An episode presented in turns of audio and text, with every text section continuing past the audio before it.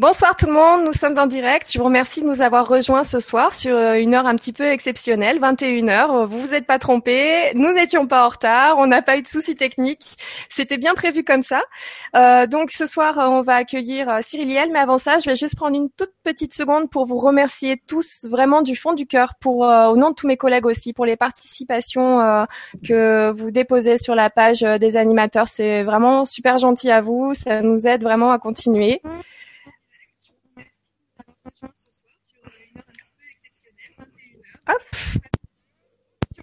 Excusez-moi, il y a un petit délai.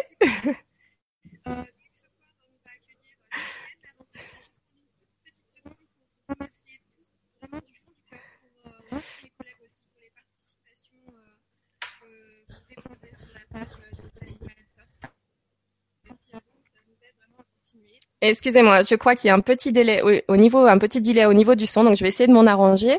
Et je vais tout de suite enchaîner sur euh, sur du coup euh, notre invité de ce soir qui s'appelle Cyriliel. Bonsoir Cyriliel. Bonsoir Nora, ça va? Ça va bien, c'est juste que j'entends ma voix en décalé, donc c'est pas grave, je, je vais continuer comme ça tu vas pouvoir prendre du recul par rapport à toi-même, tout de suite. Exactement. Euh, tiens, je, te pose une question. Est-ce que tu n'aurais pas un écran de ton côté qui sera allumé avec euh, Non, absolument avec pas. J'ai, non. J'ai tout, euh, tout à l'intérieur. D'accord. Je peux regarder, mais normalement non. Normalement, tout, tout, tout, le son passe par, par une carte son externe, donc tu devrais rien avoir de ton côté. D'accord. Ah bah ça y est, j'ai trouvé, j'ai trouvé le problème. C'est tout bon. Ouais, ouais, ouais. Il venait de mon côté. Donc je suis vraiment désolée tout le monde pour ce petit, euh, ce petit blague d'entrée. Ça arrive. Donc, euh, donc voilà. Je, au moins j'ai fait passer mon message. Tout le monde l'a entendu parce que j'ai pu l'entendre. donc le message est bien passé. Et donc ce soir, voilà, on t'accueille, euh, toi, Cyriliel. Euh, ben, merci, tu merci beaucoup. Euh, merci à toi d'avoir accepté l'invitation. Euh, tu es quelqu'un qu'on m'a conseillé d'inviter. Euh, et en même temps, donc euh, j'ai un petit peu entendu parler de toi. J'ai vu ta photo sur internet et je me suis dit c'est bizarre, ce que ce qu'on me dit de lui ne ressemble pas à la photo que je vois. ouais, ça c'est sûr. Ça, ah, déjà, tu vois, tu te laisses berner par ton ego. Mais c'est pas grave, on va continuer. Exactement. donc, euh, donc euh, j'aimerais bien que tu nous expliques comment, euh, bah du coup, voilà, comment euh, est-ce qu'on peut avoir d'un côté cette photo-là avec cette représentation de, du, du, un peu du bad boy qu'on qu'on peut voir avec tout ce qu'on peut imaginer dessus, et en même temps avoir avoir des, des gens qui parlent de toi qui me disent clairement que tu es un ange dans tous les sens du terme. Donc voilà, c'est comment t'as fait? De ta jeunesse pour arriver à ce job de coach de vie où tu aides les gens à avancer autant physiquement que spirituellement euh, et, voilà, alors que vraiment sur cette photo, on sent que tu as beaucoup de vécu, que, que voilà, peut-être que la vie n'a pas été simple avec toi non plus. Enfin, qu'est-ce qui fait? Qu'est-ce qui fait que tu es là aujourd'hui et que tu, tu propages tellement de messages d'amour euh, bah, disons que c'est vrai que euh, l'image que tu peux avoir de moi quand tu regardes une photo, c'est un peu les résidus de, de mon ancienne vie si tu veux. Bon, déjà de par euh, de, de, de, par mes, mes, mes, traits physiques, de, de, de, de ce que j'ai pu faire, que ce soit dans, dans le sport ou que ce soit euh, ou que ce soit euh, dans, dans le milieu du spectacle, c'est vrai que ce côté bad boy euh, ressort bien évidemment. Mais sincèrement, je, je, je pense qu'aujourd'hui, il est important que j'ai gardé ça. C'est-à-dire pour montrer aux gens, voilà, je suis l'exemple parfait de votre perception déjà dans un premier temps. Donc déjà à partir de ce moment-là, euh, les gens, je suis rien que visuellement une gymnastique pour le cerveau, puisqu'effectivement ouais.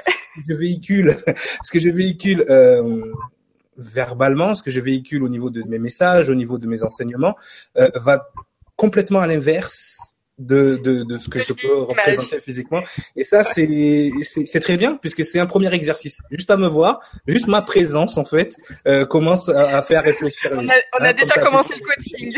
voilà.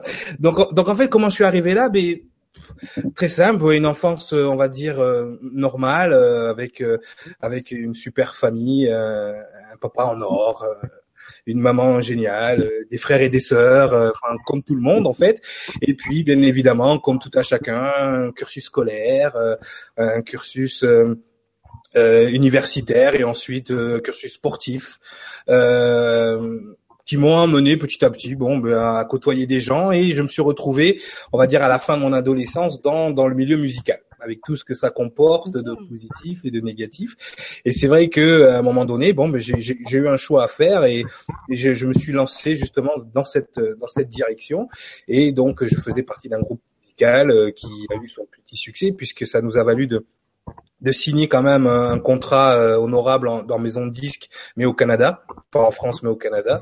Euh, donc voilà, donc on a fait notre, petit bonhomme de chemin. C'était pas non plus la, panacée, mais c'est vrai que ça a été euh, un peu l'école de la vie, puisque euh, c'est vrai qu'on a eu, un, on va dire, un succès fulgurant qui nous a amené à enregistrer des, des albums, faire des clips et tout ça, et puis tout d'un coup, bien évidemment, quand tu es pas armé pour ça, quand tu es trop jeune, quand tu as, euh, quand tu t'es laissé euh, guider et happer par euh, la pas du gain et la gloire et tout ce que tout ce que ça comporte, ben forcément, tu manges un mur.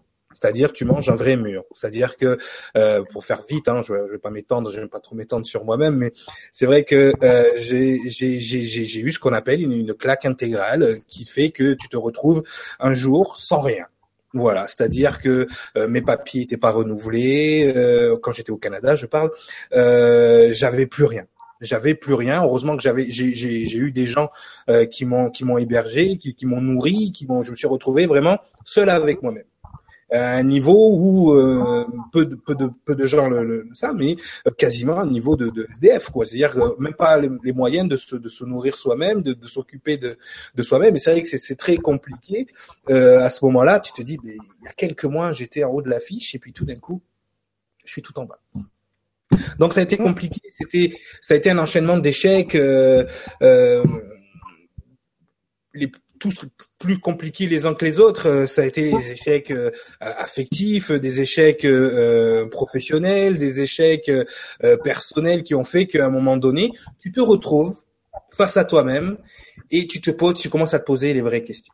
Et c'est vrai que euh, quand j'étais à ce moment-là de, de, de, ma vie, je, je, je commençais à m'intéresser. Surtout quand tu es dans le milieu musical, en plus c'est le milieu euh, hip-hop R&B, tu vois, donc c'est un milieu euh, très matérialiste euh, où vraiment, ben voilà, ce qui compte c'est quoi? C'est les filles, euh, l'argent, les grosses voitures, tout ça. Et puis tout d'un coup, euh, tout d'un coup, tu te dis mais je suis là pourquoi La grande question. Je suis là pourquoi Et, et c'est vrai que j'ai commencé à m'intéresser à d'autres choses. C'est vrai que j'étais quelqu'un qui était très curieux sur certaines choses, qui, qui avait quand même au fond de soi euh, cette impression que je n'étais pas en train de vivre vraiment la vie que je devais vivre et que j'étais là pour une raison et que surtout j'étais différent. J'ai toujours eu ce sentiment qu'il y avait quelque chose en moi qui me démarquait des autres. Et euh, ça s'est matérialisé très jeune avec euh, des capacités à l'école. Euh, tu vois, je suis, je suis vraiment le, euh, j'aurais pu être le, cancre de base. Tu vois, quand tu me vois comme ça à l'école, euh, tu te dis ouais, c'était le bad boy, c'était celui qui allait mettre le bazar dans la classe, et c'est vrai. Je mettais le bazar dans la classe, mais en contrepartie, si tu veux, j'avais j'avais des super bonnes notes. J'avais des facilités, j'avais même pas besoin de travailler. J'avais des capacités à apprendre, à ingurgiter, à, à, à même contester ce qui, ce qui était dit euh, dans, dans les livres et, et, et j'avais des informations, je savais pas d'où elles me venaient, et les, les, jours des contrôles, tu vois, ça sortait tout seul. C'est pour te dire, hein, euh, quand je suis arrivé en maths euh, au bac, j'avais rien appris, et il y avait un exercice sur 12, un exercice sur 8, j'ai fait que l'exercice sur 12, j'ai eu 12. Alors que je oh, n'ai rien, j'ai rien écouté en maths de l'année, j'ai rien fait. C'est à peine si j'allais en cours, je préférais aller en studio d'enregistrement ou aller jouer au foot. Enfin, c'était le cauchemar. Moi, mon père, quand j'ai passé mon bac. C'était quoi de, l'écriture automatique à ce moment-là? T'as été inspiré? Je ne sais pas du tout. Je pourrais pas te l'expliquer parce que à ce moment-là, c'est pas explicable. Tu vois, maintenant je, maintenant je pourrais te dire voilà ce qui se passait, mais c'était pas explicable. Et je me rappelle d'une phrase de mon père qui, qui m'encourageait dans tout ce que je faisais, que, ça a été dans le foot ou dans la musique. Et euh, j'étais plus occupé à faire de la musique qu'à réviser, par exemple. Et si tu veux, un jour, il m'a, il m'a dit très clairement, eh ben, si t'as ton bac, je me fais curer. Et le jour des résultats, donc moi, moi, sûr de mon fait, bien évidemment, comme d'habitude. Là, tu l'appelles mon père. et, alors, et alors, j'ai dit, dit, et le jour où j'ai eu le bac, en plus, j'ai eu la mention. Donc, j'arrive chez moi, je dis, papa, je pense qu'il va falloir que tu sois archevêque. Alors, D'accord?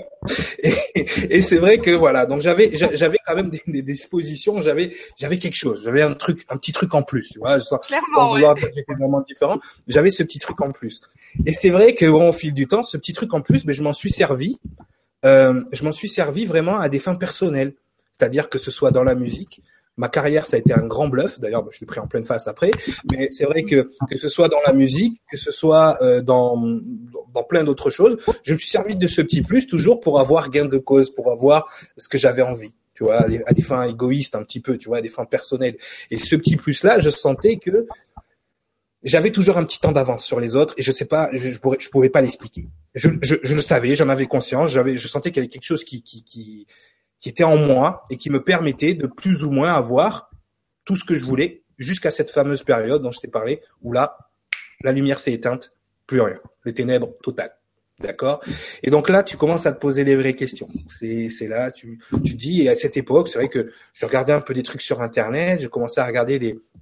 J'étais un féru de, de civilisation, donc comment euh, je sais pas pourquoi j'étais attiré par ces civilisations l'Égypte les Incas euh, pourquoi j'étais attiré par tout ce qui était euh, l'Atlantide euh, tout ce qui était euh, toutes ces civilisations pré-diluviennes et tout ça ça m'intéressait. J'étais super intéressé. Je me rappelle d'ailleurs, il y avait un dessin animé, tu as dû peut-être le regarder toi aussi, qui s'appelait Les Cités d'Or quand on était petit. Ah ouais. Et, et franchement, ça pour moi, c'était, euh, moi j'attendais qu'une chose, c'était le petit reportage à la fin où il t'expliquait tous ces trucs-là. Bon, en tout cas, c'était vraiment passionnant pour moi. Et c'est vrai que j'ai toujours été un peu décalé par rapport à ça. Euh, je n'ai jamais fermé la porte aux phénomènes extraterrestres, par exemple, ou l'ufologie et ces choses-là. J'étais vraiment très euh, très ouvert à ce genre de choses, sans pour autant, bien évidemment, à cause de la conscience collective, des gens qui te montrent du doigt, qui, qui mm. te rappellent que ces choses-là n'existent pas, sans pour autant en faire euh, quelque chose d'extraordinaire. mais j'avais toujours ce, ce petit truc-là dans le coin de ma tête. Et c'est vrai que quand j'ai eu tout ce temps sans travailler, sans rien faire, être dans un grenier avec un ordinateur et, et n'avoir rien à faire de, de mes journées, c'est vrai que j'ai commencé à m'intéresser à ces choses-là. Et le pire, c'est qu'à chaque fois que je m'intéressais à ces choses-là, ces choses-là me parlaient, mais elles me parlaient à un niveau où, euh, pour moi, il n'y avait aucun doute. C'est-à-dire que même des fois, il y avait des gens qui étaient soi-disant des, des, des, pointures, des spécialistes.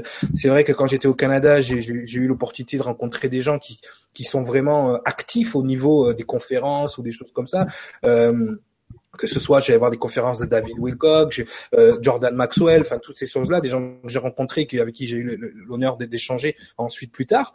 Mais c'est vrai que j'étais attiré par ce genre de choses et, et un jour m'est venue la question, et, et alors je sais pas pourquoi, les gens te font, ça va peut-être les faire rire. Euh, chaque fois que je suis sous la douche, je me pose la grande question existentielle. Et donc je suis sous la douche, l'eau coule sur moi, et je me dis mais comment ça fonctionne tout ça?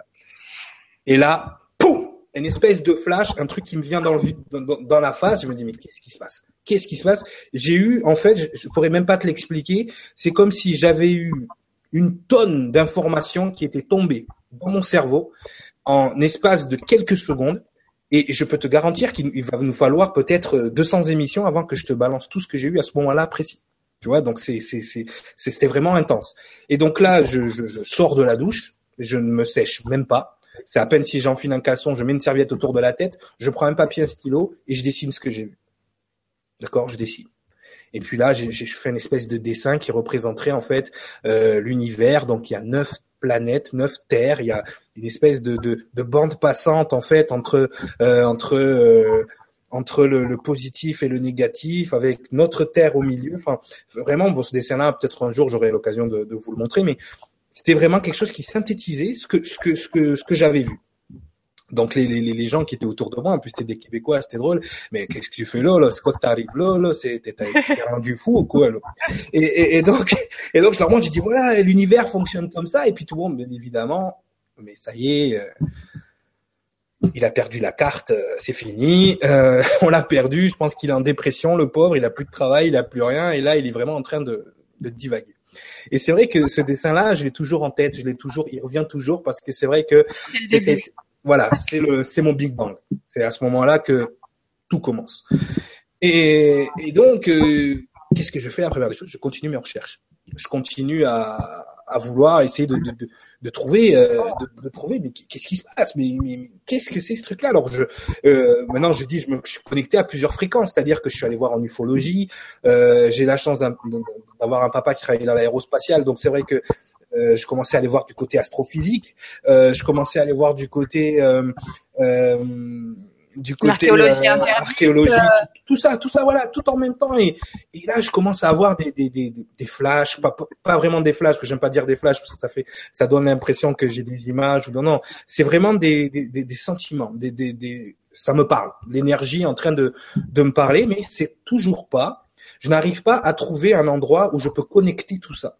C'est-à-dire qu'il y a des informations à droite, des informations à gauche, des informations en haut, en bas, on ne sait plus quoi faire, et puis tellement de contradictions. C'est-à-dire que quand tu commences à t'intéresser aux choses qu'on fait, toutes les choses dont peut-être tes invités ont pu parler avant moi ou ces choses-là, euh, il y a beaucoup de contradictions. C'est-à-dire que les gens doivent être perdus au bout d'un moment en se disant mais qui croire que, Comment faire euh, Qu'est-ce qui se passe? Et c'est vrai que moi je me suis retrouvé dans cette phase-là je me suis retrouvé dans cette phase-là où, à un moment donné, je voyais qu'il y avait des points communs.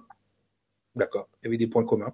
Donc, j'ai commencé ce que j'ai appelé mon niveau 1 d'éveil.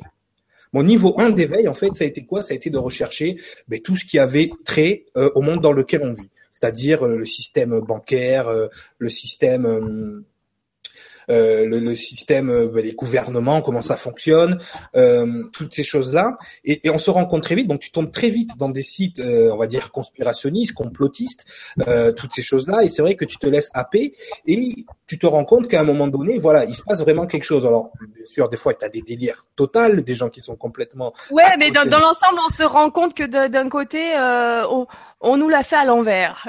Exactement, exactement. Mais il y a quand même un point commun. Ça met des doutes un petit peu sur le cadre euh, socio social euh, dans lequel on vit, dans le réseau social.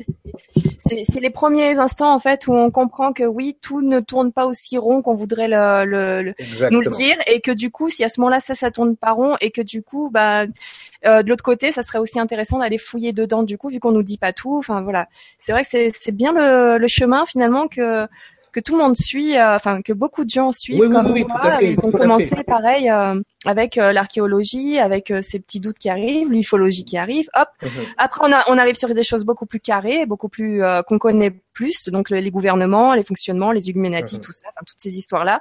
Et, et à partir de là, bah du coup, t'es monté jusqu'où derrière? T'es allé jusqu'où ben, ben, alors en fait, ce qui se passe, voilà, c'est que déjà dans tout ce brouillard, dans toute cette cette espèce de, de de millimélo, en fait, tu te rends compte que quand même, euh, le monde, d'accord, ne fonctionne vraiment pas comment il pense comment on pense qu'il fonctionne. C'est-à-dire que tu te rends compte que dans les strates même les plus basses du petit conseil municipal du coin de la rue, euh, les choses ne fonctionnent pas du tout comme tu penses qu'elles fonctionnent. Et au niveau, euh, au niveau, salut Claire, je t'ai vu. Au niveau de euh, au niveau de tout ce qui est euh, au niveau de tout ce qui est euh, gouvernement, au niveau de tout ce qui est même la police, la police ne fait pas ce qu'on pense qu'elle fait. Les juges, les tribunaux ne fonctionnent pas de la façon dont on pense qu'ils qu fonctionnent. Les banques sont là à des endroits stratégiques pour des pour des choses vraiment voilà. Bon après les gens sont au courant de toutes ces choses là maintenant, mais bon personne ne fait rien. Je m'en étonne toujours. Mais mais voilà donc tu te rends compte que le monde ne fonctionne pas comme on pense qu'il fonctionne et en plus il fonctionne d'une manière occulte. C'est-à-dire d'une manière occulte, c'est que depuis qu'on est tout petit, on nous apprend que tout ce qui est ésotérique, tout ce qui est euh, tout ce qui est un peu euh, sorti du, du, du lot euh, n'existe pas. C'est-à-dire que non, mais ça, ça n'existe pas. Dans les voyants, les médiums, mais non, mais t'inquiète pas.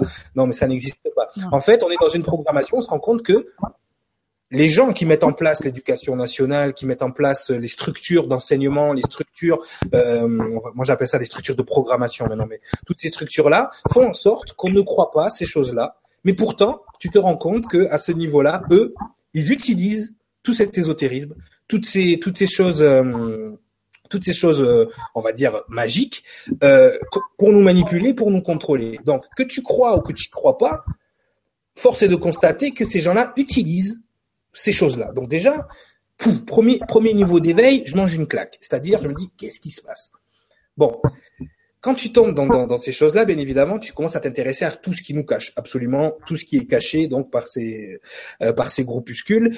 Et donc, tu passes au deuxième niveau d'éveil où tu te rends compte que justement la vie extraterrestre non seulement elle est bien présente mais en plus elle est utilisée. C'est-à-dire que tout ce qui est technologique toutes ces choses là je me rendais compte que effectivement on nous cachait des choses à ce niveau-là aussi et n'y avait pas de doute possible et qu'à un moment donné il va, il va bien falloir se poser la question mais comment tout ça fonctionne? Donc le deuxième niveau d'éveil c'est déjà waouh je suis pas tout seul dans l'univers. Donc est-ce que mon dessin, ce que j'ai vu là, est-ce que c'est ça c'est en train de me dire? On n'est pas tout seul, il y en a peut-être d'autres, d'accord? Bon. Encore une fois, là, tu es toujours dans le deuxième niveau d'éveil, tu es toujours dans le dans est-ce que alors à, ce moment-là dans ce deuxième niveau d'éveil parce que j'ai juste l'impression que tu racontes ma vie. Mais euh... non, mais c'est pas ce... rien Nora, ne t'inquiète pas, on va y arriver là, à ta vie. On va parler de toi. on partage déjà beaucoup de choses. Mais moi à ce à ce deuxième niveau d'éveil, donc justement, tiens, je vais parler un petit peu de moi. Euh, j'ai flippé. Ouais. Euh, clairement. Bah oui. J'ai dû prendre une pause de six mois, un an, de pour me pour me remettre dans la matrice quelque part, pour me rassurer uh-huh. et, le temps d'encaisser. Donc ah moi, il m'a fallu tout ce temps-là. Non, non, mais, moi, à chaque fois que je découvrais un truc, j'éteignais mon ordinateur, j'ai dit écoute mon coco, t'as perdu la carte, t'es allé avec Dora dans la forêt, euh, euh, et vous avez perdu la carte, et super, oui, c'est bon. Et, moi, franchement, sincèrement, euh, quand j'en étais là, je me disais mais c'est pas possible. Il y a vraiment des choses euh, que, que voilà, je suis en train de justement, c'est ma solitude, mon, mon, mon, côté un peu dépressif qui, qui est en train de, de prendre le, dessus. Et eh bien en fait, tu reviens parce que ça devient comme une drogue après, d'accord? Ça devient comme une drogue. Et donc, dans tout, dans tout ce encore ce mélo, deuxième niveau d'éveil, tous les intervenants. Alors là, je parle, je parle de euh, là quand je parle intervenant, moi j'étais à fond dans le projet Camelot, j'étais à fond dans tout ce qui était, oui. euh, voilà, toutes, toutes ces choses-là. Et c'est vrai que Avec Eric Cassidy, juste j'en profite, projet Camelot, allez-y. Avec Eric Cassidy, il y a plein de vidéos qui sont traduites, sous-titrées en français, et c'est une manne d'informations incroyable. J'espère qu'un jour on pourra avoir Eric Cassidy d'ailleurs avec euh, grâce à Marc Grèce sur la, la, chaîne. Ce serait génial. Donc non, oui, cette étape aussi tu l'as eu. Donc, donc euh, avec, avec, avec Bill Ryan et Eric Cassidy justement, ouais. qui justement ont fait un travail énorme de de d'investigation, d'interview. Ils ont traversé le monde. Hein, euh, euh, ils ont pour interviewer des gens et c'est vrai qu'ils n'avaient pas peur de, de, briser les tabous. Euh, donc c'est vrai qu'à partir de ce côté-là, c'était c'était vraiment intéressant. De, de, de, constater que bon, il y avait des gens qui, euh, qui pouvaient à un moment donné colporter, même si ça leur a coûté cher à certains moments, ils ont eu des menaces, et des gens qui ont risqué leur vie sur, sur plein de choses. Mais bon, je pense qu'à un moment donné, l'information ne pouvait plus euh, ne pouvait plus euh, ne pouvait plus être caché. Donc en fait, ce qui s'est passé, c'est que comme je te parlais de tous les intervenants, ils avaient un lieu commun, c'est que en coulisses quand même, il y avait des ce qu'ils appelaient à l'époque des êtres de lumière. Euh, en coulisses, il y avait des êtres de lumière qui géraient tout ça, que ce soit du bon côté ou du mauvais côté. Et donc c'est vrai que euh, de, de, de, ce, de ce côté-là, euh, j'ai commencé à, à, me spécialiser dans tout le reste. Mais c'est vrai que ce côté-là m'intriguait et c'était la seule chose où en fait où j'étais pas allé. Mais c'est vrai que moi, alors tu, tu, je parle d'un jeune chanteur de R&B qui est à fond dans le matérialiste, euh, qui a laissé tomber l'église il y a tellement longtemps, euh, qu'il veut plus entendre parler de, de ces choses-là, et qui tout d'un coup se retrouve à, à, à, étudier, à essayer de voir donc qu'est-ce qui se passe, c'est quoi ces aides de lumière là qui sont en arrière et qui, qui, qui contrôlent tout? Et c'est vrai que euh, beaucoup parlé de mais ces aides de lumière, euh, est-ce que finalement ce sont pas les anges dont on parle dans la dans la religion ou des anges dont on parle dans certains écrits. Et, euh, et c'est vrai que j'étais vraiment intéressé par là. Et moi, à l'époque, j'étais un fan, je sais pas si peut-être si tu connais Corey Cassidy, tu dois la connaître, c'est Lisa Harrison.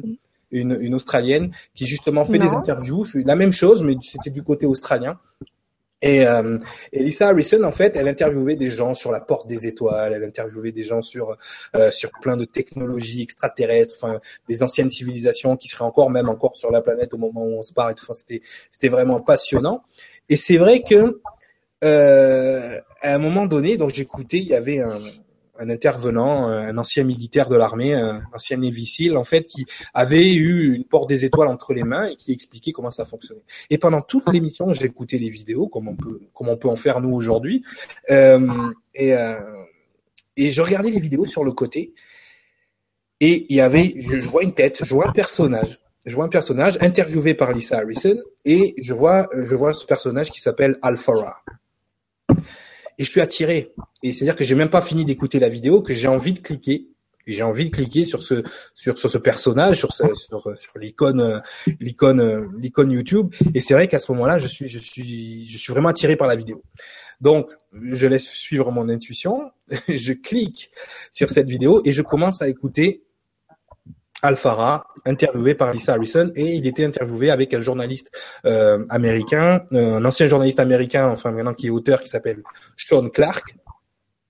Et euh, Sean Clark donc commence à, présenter Alfara, il commence à parler de ce qu'ils font, et je me rends compte que tout le long de leur première émission qui a duré trois heures. Il y a eu trois émissions de trois heures, c'était un marathon. Et tout au long de l'émission, ce que ce monsieur-là, Alfara, dont la voix m'était tellement familière que ça devenait presque bizarre, que ce monsieur-là, Alfara, était en train de raconter tout ce que j'avais dessiné sur mon papier. Mais hein, au détail près. Tu te rappelles mon dessin quand je suis sorti de la douche C'était trois, quatre mois avant, voire cinq mois avant. Je tombe là-dessus et ce monsieur-là est en train de tout expliquer tout, absolument dans le détail, ce que j'ai mis sur mon dessin. Véridique. Et là, et là, t'as le fameux conflit de l'ego. Ça y est, Cyriliel, enfin, t'as perdu la carte. On va arrêter. T'éteins l'ordinateur et bien évidemment, tu reviens deux, trois jours plus tard pour écouter la deuxième émission. Et là, tout ce que ce monsieur-là est en train de raconter, non seulement ça me parle, mais j'ai l'impression de le savoir déjà.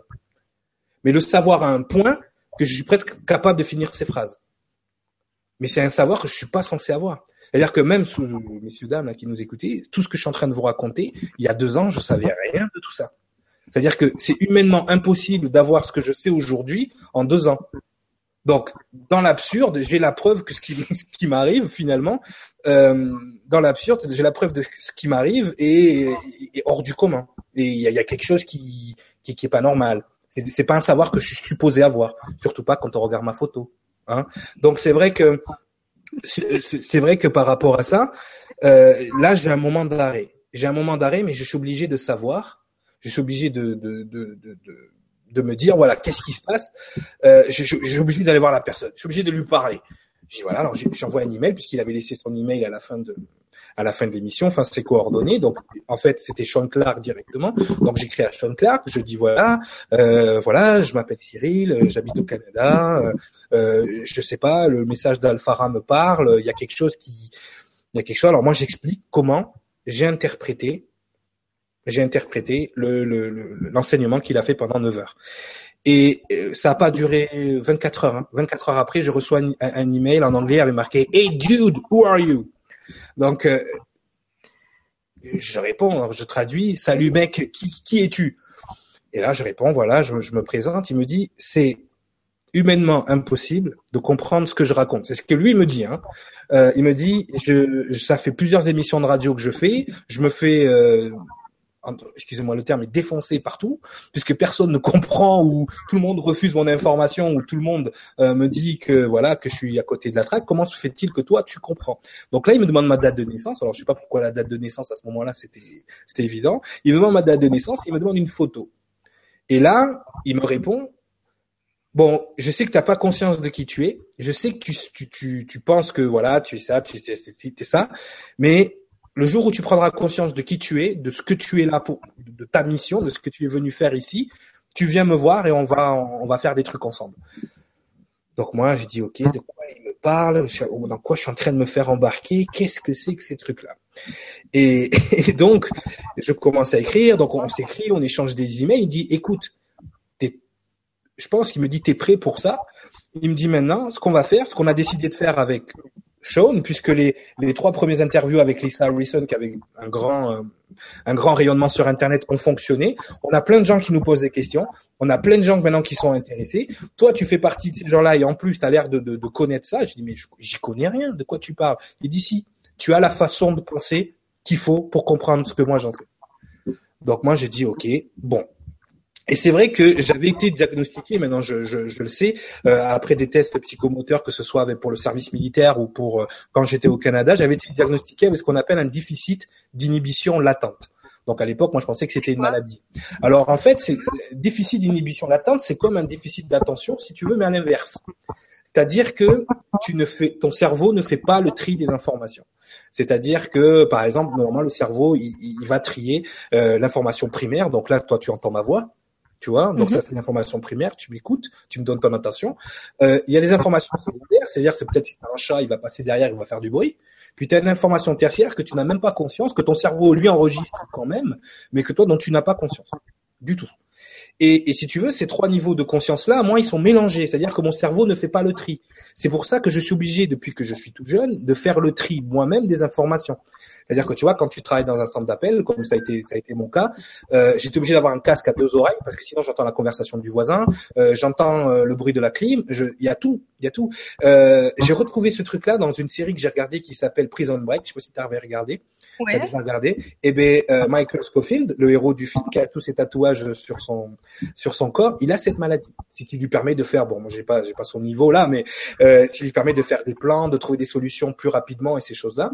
Et c'est vrai que quand il m'a dit ça, j'ai tout de suite pensé à ça. Je sais pas pourquoi.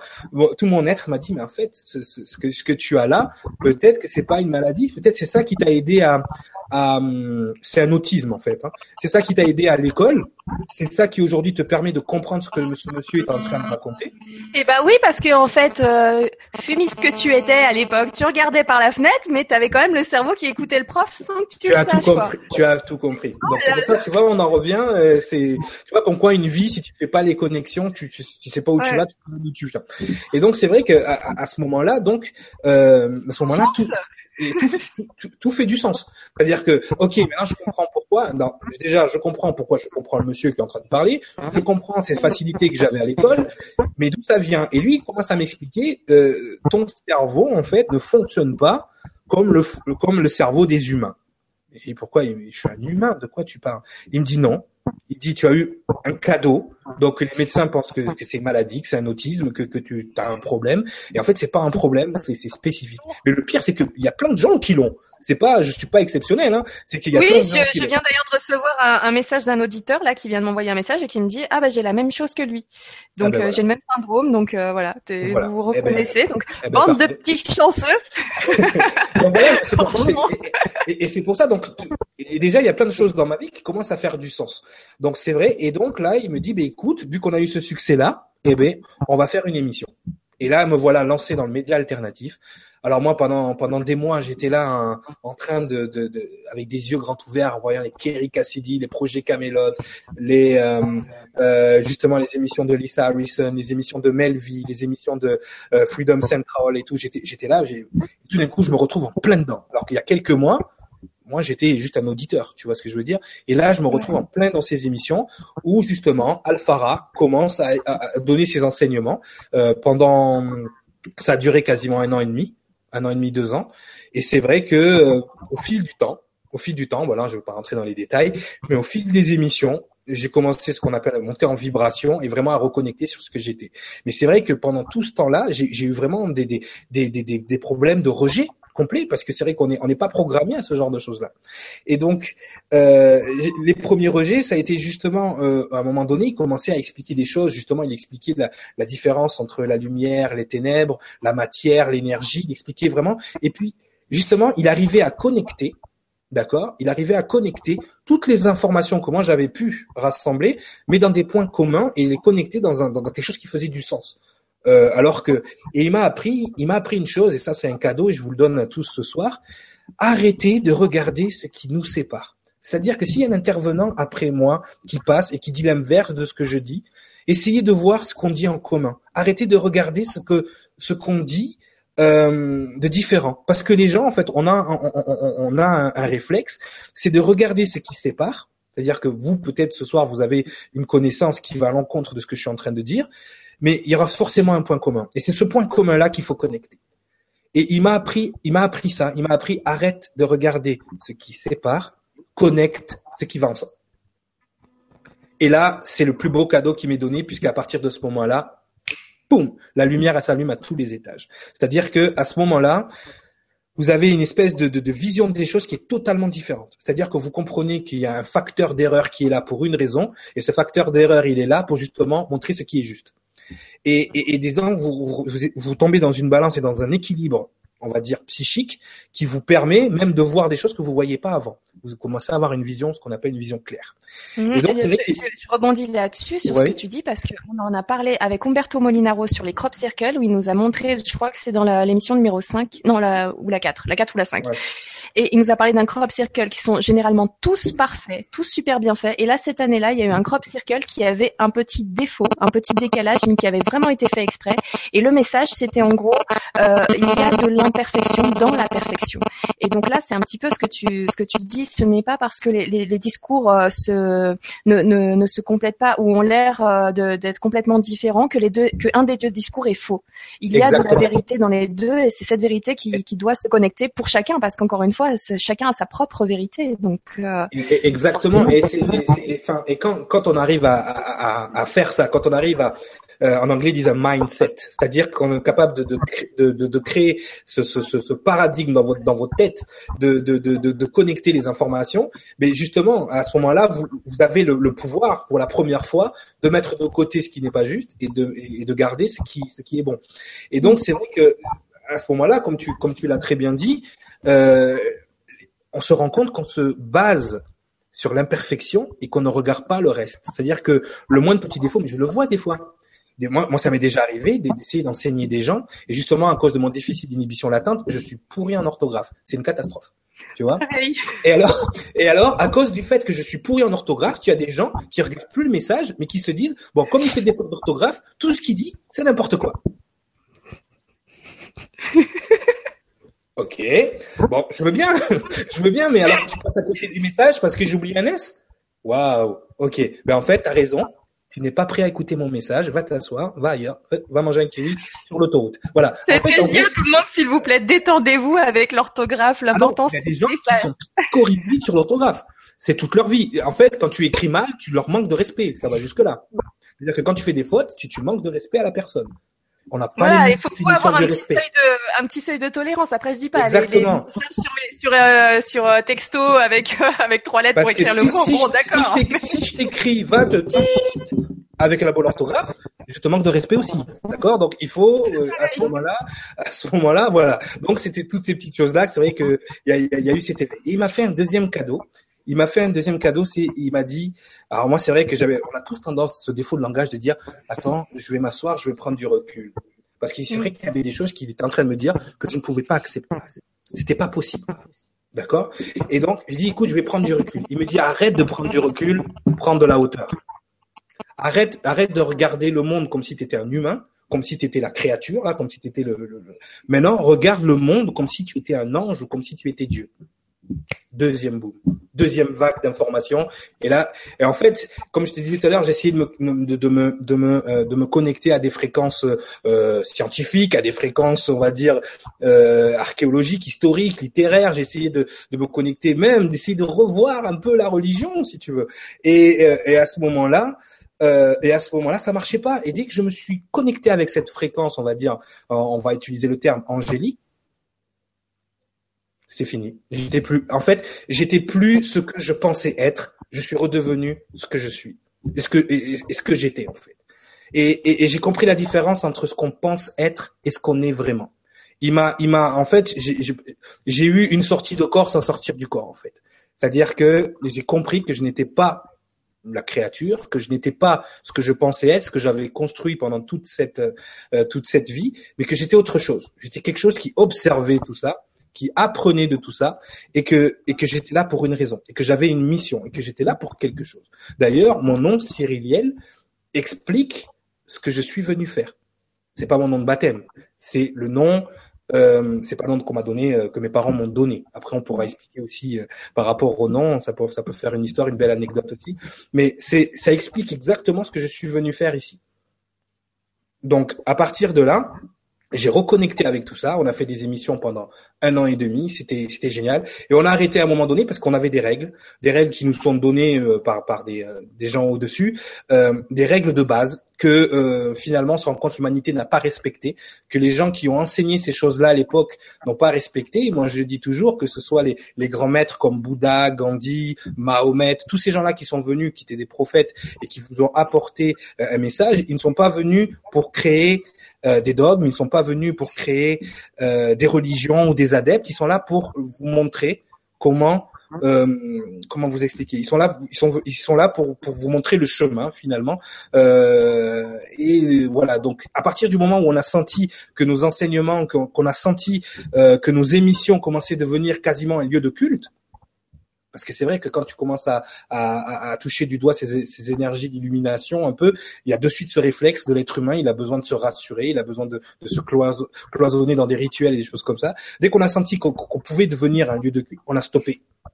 On a stoppé directement. En plus, Alfara est, tombé malade, euh, donc on a stoppé parce qu'on s'est dit voilà, le message est passé, il est passé en anglais, et maintenant voilà, voilà, Cyril, il arrive, il va vous le donner en français. Mais c'est vrai que euh, voilà, c'est pour une période de temps. Moi, je je je, je m'inscris pas dans dans le temps, je m'inscris vraiment dans une période donnée pour donner ce que j'ai à donner. Je fais des coachings grâce aux informations que j'ai eues. Ça me permet justement de de, de, de, de, mieux coacher les gens. Et, et, donc voilà. Donc euh, voilà comment j'en suis arrivé là du coup, c'est vrai que c'est rassurant de, de, savoir tout ça, même euh, même si c'est bien plus tard euh, avancé en âge, parce que ce sentiment de te sentir différent des autres quand tu étais jeune, et en mm. effet, c'était le cas. Tu étais quelque part différent des autres et tu, tu regardais les choses donc différemment. Et euh, voilà, d'où ce problème de se sentir euh, peut-être pas forcément super intégré dans la société, dans le groupe, dans de, de, sentir que même si euh, on est à fond dedans et d'apparence on est vraiment dedans, ben il y a quand même un petit quelque chose qui sépare, quelque chose qui, ben, disons que... recul, mais qui n'était pas du recul finalement, c'était euh, déjà de la hauteur. voilà, disons voilà, tu as une hauteur, enfin une hauteur naturelle, mais il faut pas que parce que l'ego, bien évidemment, qui entend ça, il, il se dire, il se croit au-dessus des autres. Au contraire, à la seconde où vous reconnectez avec ces énergies-là, la première chose que, que qui vous tombe dessus, c'est une espèce d'humilité, c'est une espèce de d'admiration et de compassion générale pour l'humanité, en sachant ce qu'elle vit. Euh, euh, c'est vrai qu'on se rend compte de nous des facilités qu'on a par rapport à, un humain lambda, euh, mais euh, d'un autre côté, c'est un fardeau. On porte aussi un fardeau qui est, compliqué, mais on a une espèce d'humilité devant l'être humain. On a une espèce de compassion générale de, de, de ce que les gens, je pense, appellent l'amour inconditionnel. C'est-à-dire que on n'est plus dans le jugement du tout. C'est-à-dire qu'on essaie dans, dans une moindre mesure. Excuse-moi. Dans une moindre. Non, mais on est, on est, c'est pas qu'on est dans le jugement, enfin je pense pas, mais c'est plutôt ce côté-là, au contraire, euh, prendre de la hauteur, mais ça te permet aussi de voir tout ce qu'il y a à faire et toute l'aide que tu peux donner. Et Exactement. Mais quand, quand, je dis ça, c'est vrai que moi j'étais quelqu'un qui était beaucoup dans le jugement. Voilà. Donc euh, et, donc une fois que, que là, tu apprends, tu apprends l'humilité, tu apprends, tu, tu te rends compte que même toi, avec ton ton, ton statut, tu es rien. Que, que ces gens-là, ils, ils se débattent justement euh, euh, comment dire, euh, que ces gens-là donc se, se, se, débattent comme ils peuvent dans leur vie, euh, où on les on, on, les brime et ils ont un potentiel énorme. L'être humain a un potentiel exceptionnel parce qu'il a cette particule divine justement qui qui qui qui, qui n'attend d'exploser en fait, mais qui est brimé parce que bah, après quand on connaît l'histoire de l'humanité, quand on connaît l'histoire de ce monde, on comprend en fait d'où viennent toutes ces choses. Et c'est vrai que moi j'ai cette chance d'avoir connecté avec ces informations, d'avoir reconnecté avec tout ça et de pouvoir être à, à, à, à, plein régime sur ce que je fais. Donc c'est vrai que dans ma vie de tous les jours, ben, les, les, gens qui me connaissaient avant me reconnaissent plus, tout simplement. Et pourtant, je suis plus moi maintenant que je l'étais avant. Ton entourage a changé avec le temps? Tu as dû dire au revoir à certaines personnes en, en, Après, quand tu sais comment ça fonctionne, quand tu sais comment ça fonctionne, tu sais, on est, on est tous un peu des, des émetteurs et des récepteurs radio tu vois? Quand tu changes de fréquence, forcément, les gens et euh, les Hébreux appelaient ça la divine providence. C'est-à-dire que quand tu te, quand tu t'alignes avec ce que la création, le créateur, l'univers, enfin tu l'appelles comme tu veux, quand tu t'alignes avec ce que tu es supposé faire, d'accord, tu vas émettre une fréquence qui va forcément attirer vers toi les gens qui sont supposés être là sur ton chemin et les gens qui ne sont pas supposés être sur ton chemin, ils vont être écartés. Mais est-ce que tu as, justement, en parlant de ça, c'est important parce que je connais pas mal de personnes qui vivent cette situation-là, mais qui se retrouvent à un moment euh, où, euh, du coup, on dit au revoir à certaines personnes, mais il y a un moment où on se retrouve seul. Oui. Avant d'avoir ces nouvelles personnes qui arrivent. Il est, important ce moment où on est seul. et, qu'est-ce que tu pourrais conseiller aux gens pour bien, pour bien vivre cette étape, enfin bien la vivre? Je, ne saurais pas comment dire parce que c'est pas facile à vivre, ben oui, euh, oui, même des fois tu es entouré, mais tu as l'impression que tu es seul. Tu vois, il y a, y a, aussi ça, c'est-à-dire que tu as beau avoir des gens, moi j'ai des gens qui ont été formidables avec moi, qui sont qui se sont occupés de moi. J'étais vraiment dans une dans une dans une histoire compliquée. Euh, C'était vraiment dur pour moi. Ils ont été là pour moi, même s'ils m'appréciaient pas forcément, euh, même si ça s'est pas bien passé, on va dire humainement entre guillemets mais qui ont été là pour moi. Je pense qu'ils ont été là, ils ont été envoyés justement pour s'occuper de moi le temps que cette solitude euh, se termine. Mais c'est vrai que ce moment-là, c'est un moment charnière. Ne le ratez pas, parce que c'est ce moment-là où vous êtes avec seul en face de vous-même. C'est-à-dire que vous avez corps, âme, esprit à un endroit et maintenant il faut discuter, il faut négocier, il faut négocier le nouveau paradigme, il faut négocier euh, ce qui va se passer ensuite. Et de toute façon, que ce soit euh, dans vos relations, en amour, que ce soit en amitié, euh, que ce soit professionnellement, que ce soit dans tous les sens du terme, tant que vous n'êtes pas vous à 100%, ça vient pas vers vous. C'est vous qui êtes obligé de, de, entre guillemets, de galérer pour avoir les choses. Alors que quand vous êtes vous à 100%, eh bien à ce moment-là, tout vient à vous. Et, ce qui se passe, à, ce qui se passe à ce moment-là aussi, c'est que vous devez négocier, mais vous devez aussi vous pardonner, parce que quand vous êtes en face de vous-même, vous vous rendez compte de tout ce que vous avez fait aux autres, de tout ce que vous avez fait de pas correct. Vous vous rendez compte comment tout ça fonctionne. Et c'est à ce moment-là précis que c'est vrai que quand on se rend compte de l'ego, la première chose qu'on a, c'est à le repousser. Eh ben, tu m'en as fait faire des bêtises. Eh ben, alors que c'est à ce moment-là qu'il faut lui donner le plus d'amour possible pour lui dire, je te remercie, tu m'as réveillé, en fait. Et donc, ce moment-là, c'est un moment charnière. Donc ça, il faudrait faire des ateliers entiers pour justement je, euh, répondre à ta question et, gérer ce moment-là. Mais c'est ce moment-là qui fait qu'à un moment donné, vous allez émettre la bonne fréquence. C'est comme quand vous écoutez la radio. Vous voyez, moi avant, j'écoutais du R&B et du rap. Donc forcément, j'étais avec des gars qui avaient les pantalons en dessous des caleçons et des casquettes à l'envers. Vous voyez? Eh ben, c'est étrange parce que euh, justement, quand on change de, fréquence radio, qu'on qu'on n'écoute plus cette fréquence radio et qu'on met une autre musique, forcément, vous allez être avec des gens qui écoutent le même style de musique que vous. Et eh ben, au jour d'aujourd'hui, le gars qui fait des émissions avec moi dans mon émission Il était une fois le monde, c'était un gars qui était avec moi avec le pantalon en bas des, des caleçons et les casquettes à l'envers et qui lui aussi, finalement, a de son côté, a, eu ses épreuves, a eu son chemin, et on s'est retrouvé quand je suis rentré du Canada, et, euh, et on se quitte plus parce que finalement on, a évolué. Et c'est vrai que de mon ancien entourage, de, ce milieu-là, c'est peut-être le seul avec qui je suis en contact de mon ancien entourage parce que il, est, il vibre à la même fréquence que moi. Et, et c'est merveilleux, même ma conjointe, la façon dont je l'ai rencontrée, je, je, je n'aurais jamais, pour tous les gens qui cherchent leur âme sœur, vous ne trouverez jamais votre âme sœur, entre guillemets, même ça c'est un terme galvaudé, il faudra en parler, mm. vous ne trouverez jamais votre âme sœur tant que vous ne serez pas aligné avec ce que vous êtes. Parce que si vous êtes, euh, si vous, si vous êtes vous-même à 50%, vous allez trouver quelqu'un qui vous aime à 50%. Alors que si vous êtes vous à 100%, mais vous allez trouver quelqu'un qui vous aime à 100% avec vos qualités et vos défauts. Et donc, à partir de là, c'est important d'émettre la bonne fréquence, de pas être dans la séduction, mais plutôt dans l'attraction, parce que sinon, ça fonctionnera pas, mais ça, ça, marche dans tout. Ce que je suis en train de vous dire, ça s'applique partout. Mais l'alignement, c'est très euh, important. En fait, on drague plus. On est juste bien avec soi et on laisse venir. Non, mais je, je, vais, je vais te dire un truc. Déjà, tu, regarde, regarde le mot que tu utilises, le mot draguer. Draguer, oui, bah oui.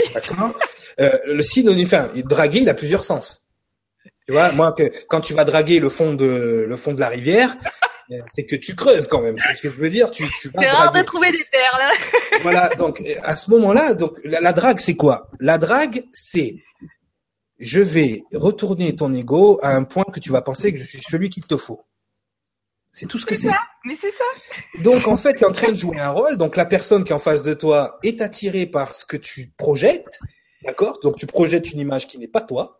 Non. Et ça, un jour ou l'autre, ton ah toi, oui, bah oui. vrai toi, il, il, arrive. Et la fille, elle se dit, mais c'est pas avec ça que j'ai signé moi au départ. Ou le, le, le, garçon quand t'es une fille. Et donc du coup, parce que tu et peux du coup, pas on cherche à changer l'autre. voilà, tu ne peux pas maintenir une, tu ne peux pas maintenir une fréquence qui n'est pas toi. Tu peux le maintenir, allez, un mois, deux mois, trois mois, cinq mois, et tu fais des enfants, et tu fais des crédits, et tout d'un coup, tu fais, euh, non, euh, c'est pas, non, qu'est-ce que c'est ça? Donc, en fait, c'est ça. C'est-à-dire que la séduction, en fait, et c'est pas pour rien que la séduction, voilà, quoi, c'est, c'est, c'est relié un peu à ce qui est fourbe. Euh, la séduction, tu émets une, une, image qui n'est pas toi, donc forcément, la personne qui est en face de toi, oui, elle est amoureuse de l'image que tu as envoyée, mais cette image, c'est pas toi. Voilà. Donc c'est pour ça qu'il y a autant de couples euh, qui ne fonctionnent pas, qui confondent émotion et sentiment.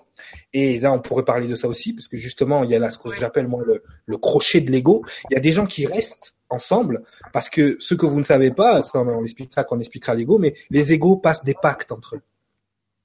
Et ces pactes, c'est se, se nourrir négativement. Donc, quand vous êtes avec quelqu'un même que vous n'aimez plus, il y a des gens qui ne s'aiment plus ou que, enfin, qui pensaient s'aimer mais qui se rendent compte qu'ils ne s'aiment pas et qui restent quand même ensemble. Pourquoi? Parce qu'ils sont rattachés à des choses matérielles, qui sont aussi rattachés à l'ego. Ah, c'est pas bien de se séparer, c'est pas bien de divorcer, tout le conditionnement. Euh, c'est pas bien de ah, il y a les enfants. Ah, et, et voilà, les enfants. Hop, matériel qui vous, les crédits, toutes ces choses-là, et vous vous rendez compte qu'en fait vous n'êtes pas avec la personne pour les bonnes raisons, mais que vous, avez été avec les personnes pour des choses qui sont totalement futiles, matérielles, euh, des programmations, et c'est ce qui fait, euh, malheureusement, mais vous êtes programmé à ça. Toute la vie qui a été conçue autour de vous est conçue pour ça que vous soyez dans le chaos. Et on, on se crée le chaos. De toute façon, euh, moi j'ai pour dire, l'ego en fait c'est un peu tout ce qui est électromagnétique chez nous. Donc quand on parle, quand on parle de euh, de coup de foudre, quand vous avez un coup de foudre, c'est des feux de paille des coups de foudre. C'est tout d'un coup ah j'ai un coup de foudre parce que votre ego tout d'un coup visuellement voit tout ce qu'il pense aimer, tout ce qu'ils pensent vouloir et tout. Donc à ce moment-là, voilà, il y a un stimuli visuel, mais ce stimuli visuel, c'est pas vous qui le contrôlez, mais ça on en parlera plus tard. Ah oui, oh oui là là, je veux bien que tu développes le temps à, à filer, Cyriliel, le temps à filer. C'est c'est super agréable de de, de t'entendre parler. T'as effectivement plein d'infos à nous donner, c'est génial, ah. merci beaucoup.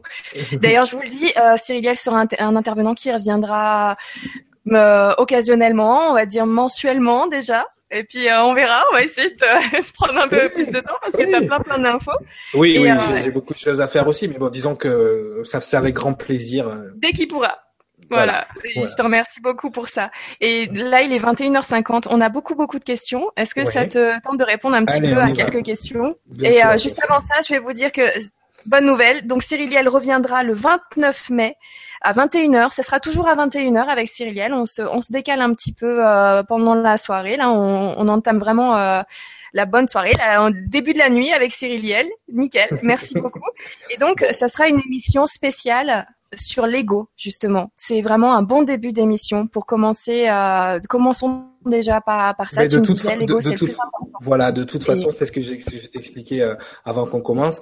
Euh, les gens ne pourront pas accepter, ni comprendre, ni même euh, digérer, euh, digérer ce que j'enseigne ou ce que je que je, que je peux colporter tant qu'ils n'auront pas conscience et tant qu'ils n'auront pas euh, fait ce travail-là de, de l'ego. C'est-à-dire que euh, absolument tout ce que je vais, beaucoup de choses que je vais que je vais leur dire, euh, ils vont rentrer en dissonance cognitive. C'est-à-dire que ils ont au fond d'eux des programmations, des croyances, des euh, plein de choses qui qui qui risquent d'être ébranlées à ce moment-là. Mais je peux vous garantir, une fois que vous avez passé ce cap, d'accord, une fois que vous avez passé ce, ce mode de pensée là, après le reste, ça coule comme de l'eau. C'est tout devient clair, tout devient. Je vais ébranler les définitions, comme je te disais tout à l'heure.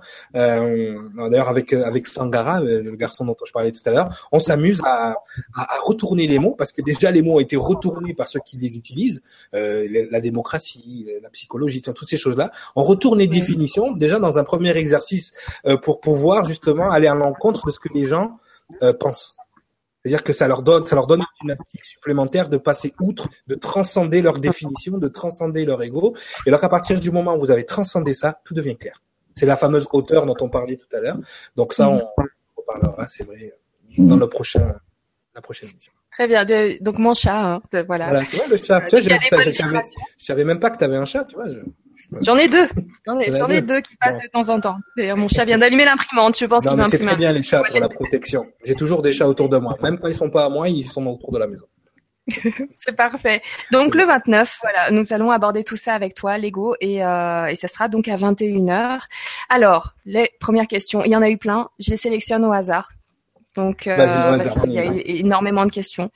Alors, hop, nous avons Yves ce soir. Bonsoir Yves qui nous dit euh, Bonsoir. Qu'est-ce qui peut expliquer les stagnations ou blocages dans notre vie? Y a-t-il une possibilité que nous ayons une entité ou autre entité, euh, un parasite énergétique, des larves énergétiques, etc., qui nous crée ces blocages? Merci à vous. Euh, J'aime bien parce qu'ils ont souvent les, les, les, réponses dans leurs questions, donc je pense qu'il a plus besoin d'être rassuré qu'autre chose. Confirmation. Voilà, euh, Yves. Euh, effectivement. Bon, alors les blocages, euh, ils ont plusieurs origines. Déjà, il y a des blocages qui sont qui sont insérés euh, dans vos vies euh, à la seconde où vous rentrez à l'école. Ils sont programmés, d'accord? Il y a des blocages qui sont programmés par les gens qui veulent vous manipuler ou les gens qui veulent contrôler donc euh, euh contrôler la, la, la, population. Par contre, il y a beaucoup de blocages qui viennent aussi. Alors, il faut que tu saches que dans ton euh, dans ton esprit physique, ce que j'appelle l'esprit physique avant de parler d'ego, dans ton esprit physique, tu as une partie euh, que les psychologues ont essayé de définir ça comme l'inconscient, une partie où justement euh, il y a des influences. C'est-à-dire que des fois, tu peux être sous influence euh, de ta famille, euh, d'un père autoritaire, d'une maman autoritaire, d'un professeur, d'une ancienne petite copine. Tu as des blocages qui sont faits par des influences parce que je vais te donner un exemple, un exemple concret. Euh, bien souvent, des gens me disent voilà, bon, je, je suis pas bien dans mon travail, je me sens pas bien, mais j'arrive pas à partir parce que j'ai un CDI. Premier blocage. Premier blocage, le pseudo-confort, donc euh, du contrat à durée indéterminée qui vous permet de payer vos factures, faire partie du système et euh, donc payer vos crédits et rester des gens dociles qui posent pas de questions parce que vous avez un CDI. Donc voilà. Donc déjà, je vais te dire un truc très simple. Il y a des influences et ces personnes-là, on se rend compte au fil des coachings que euh, mais pourquoi tu penses ça? Ben écoute, mon père m'a toujours dit et là je stoppe. Qu'est-ce que t'as dit ton père? Ben oui, ben qu'avec un CDI, je pourrais faire construire ou acheter un appartement ou être propriétaire, euh, avoir un bien immobilier qui me permet d'avoir. Et là, j'ai dit stop. Je vais te dire un truc très simple, Yves, et, écoute bien, je pense que ça va t'aider. Tu sais, euh, quand tu regardes la planète, d'accord, que tu regardes les étoiles, l'univers, tout, tout, tout, ce, tout ce qu'il en est. Dans ce système solaire, on est cette planète-là, donc pleine de vie.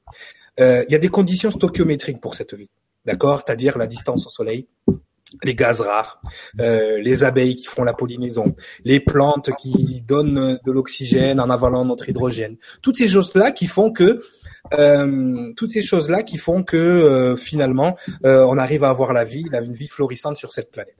Est-ce que tu crois que l'univers, la création, tout ça, tout ce qui a été mis en place, et ça c'est ce que j'ai répondu à la personne la dernière fois, est-ce que tu crois que toutes ces conditions stoichiométriques ont été mises en place pour que tu aies un bien immobilier?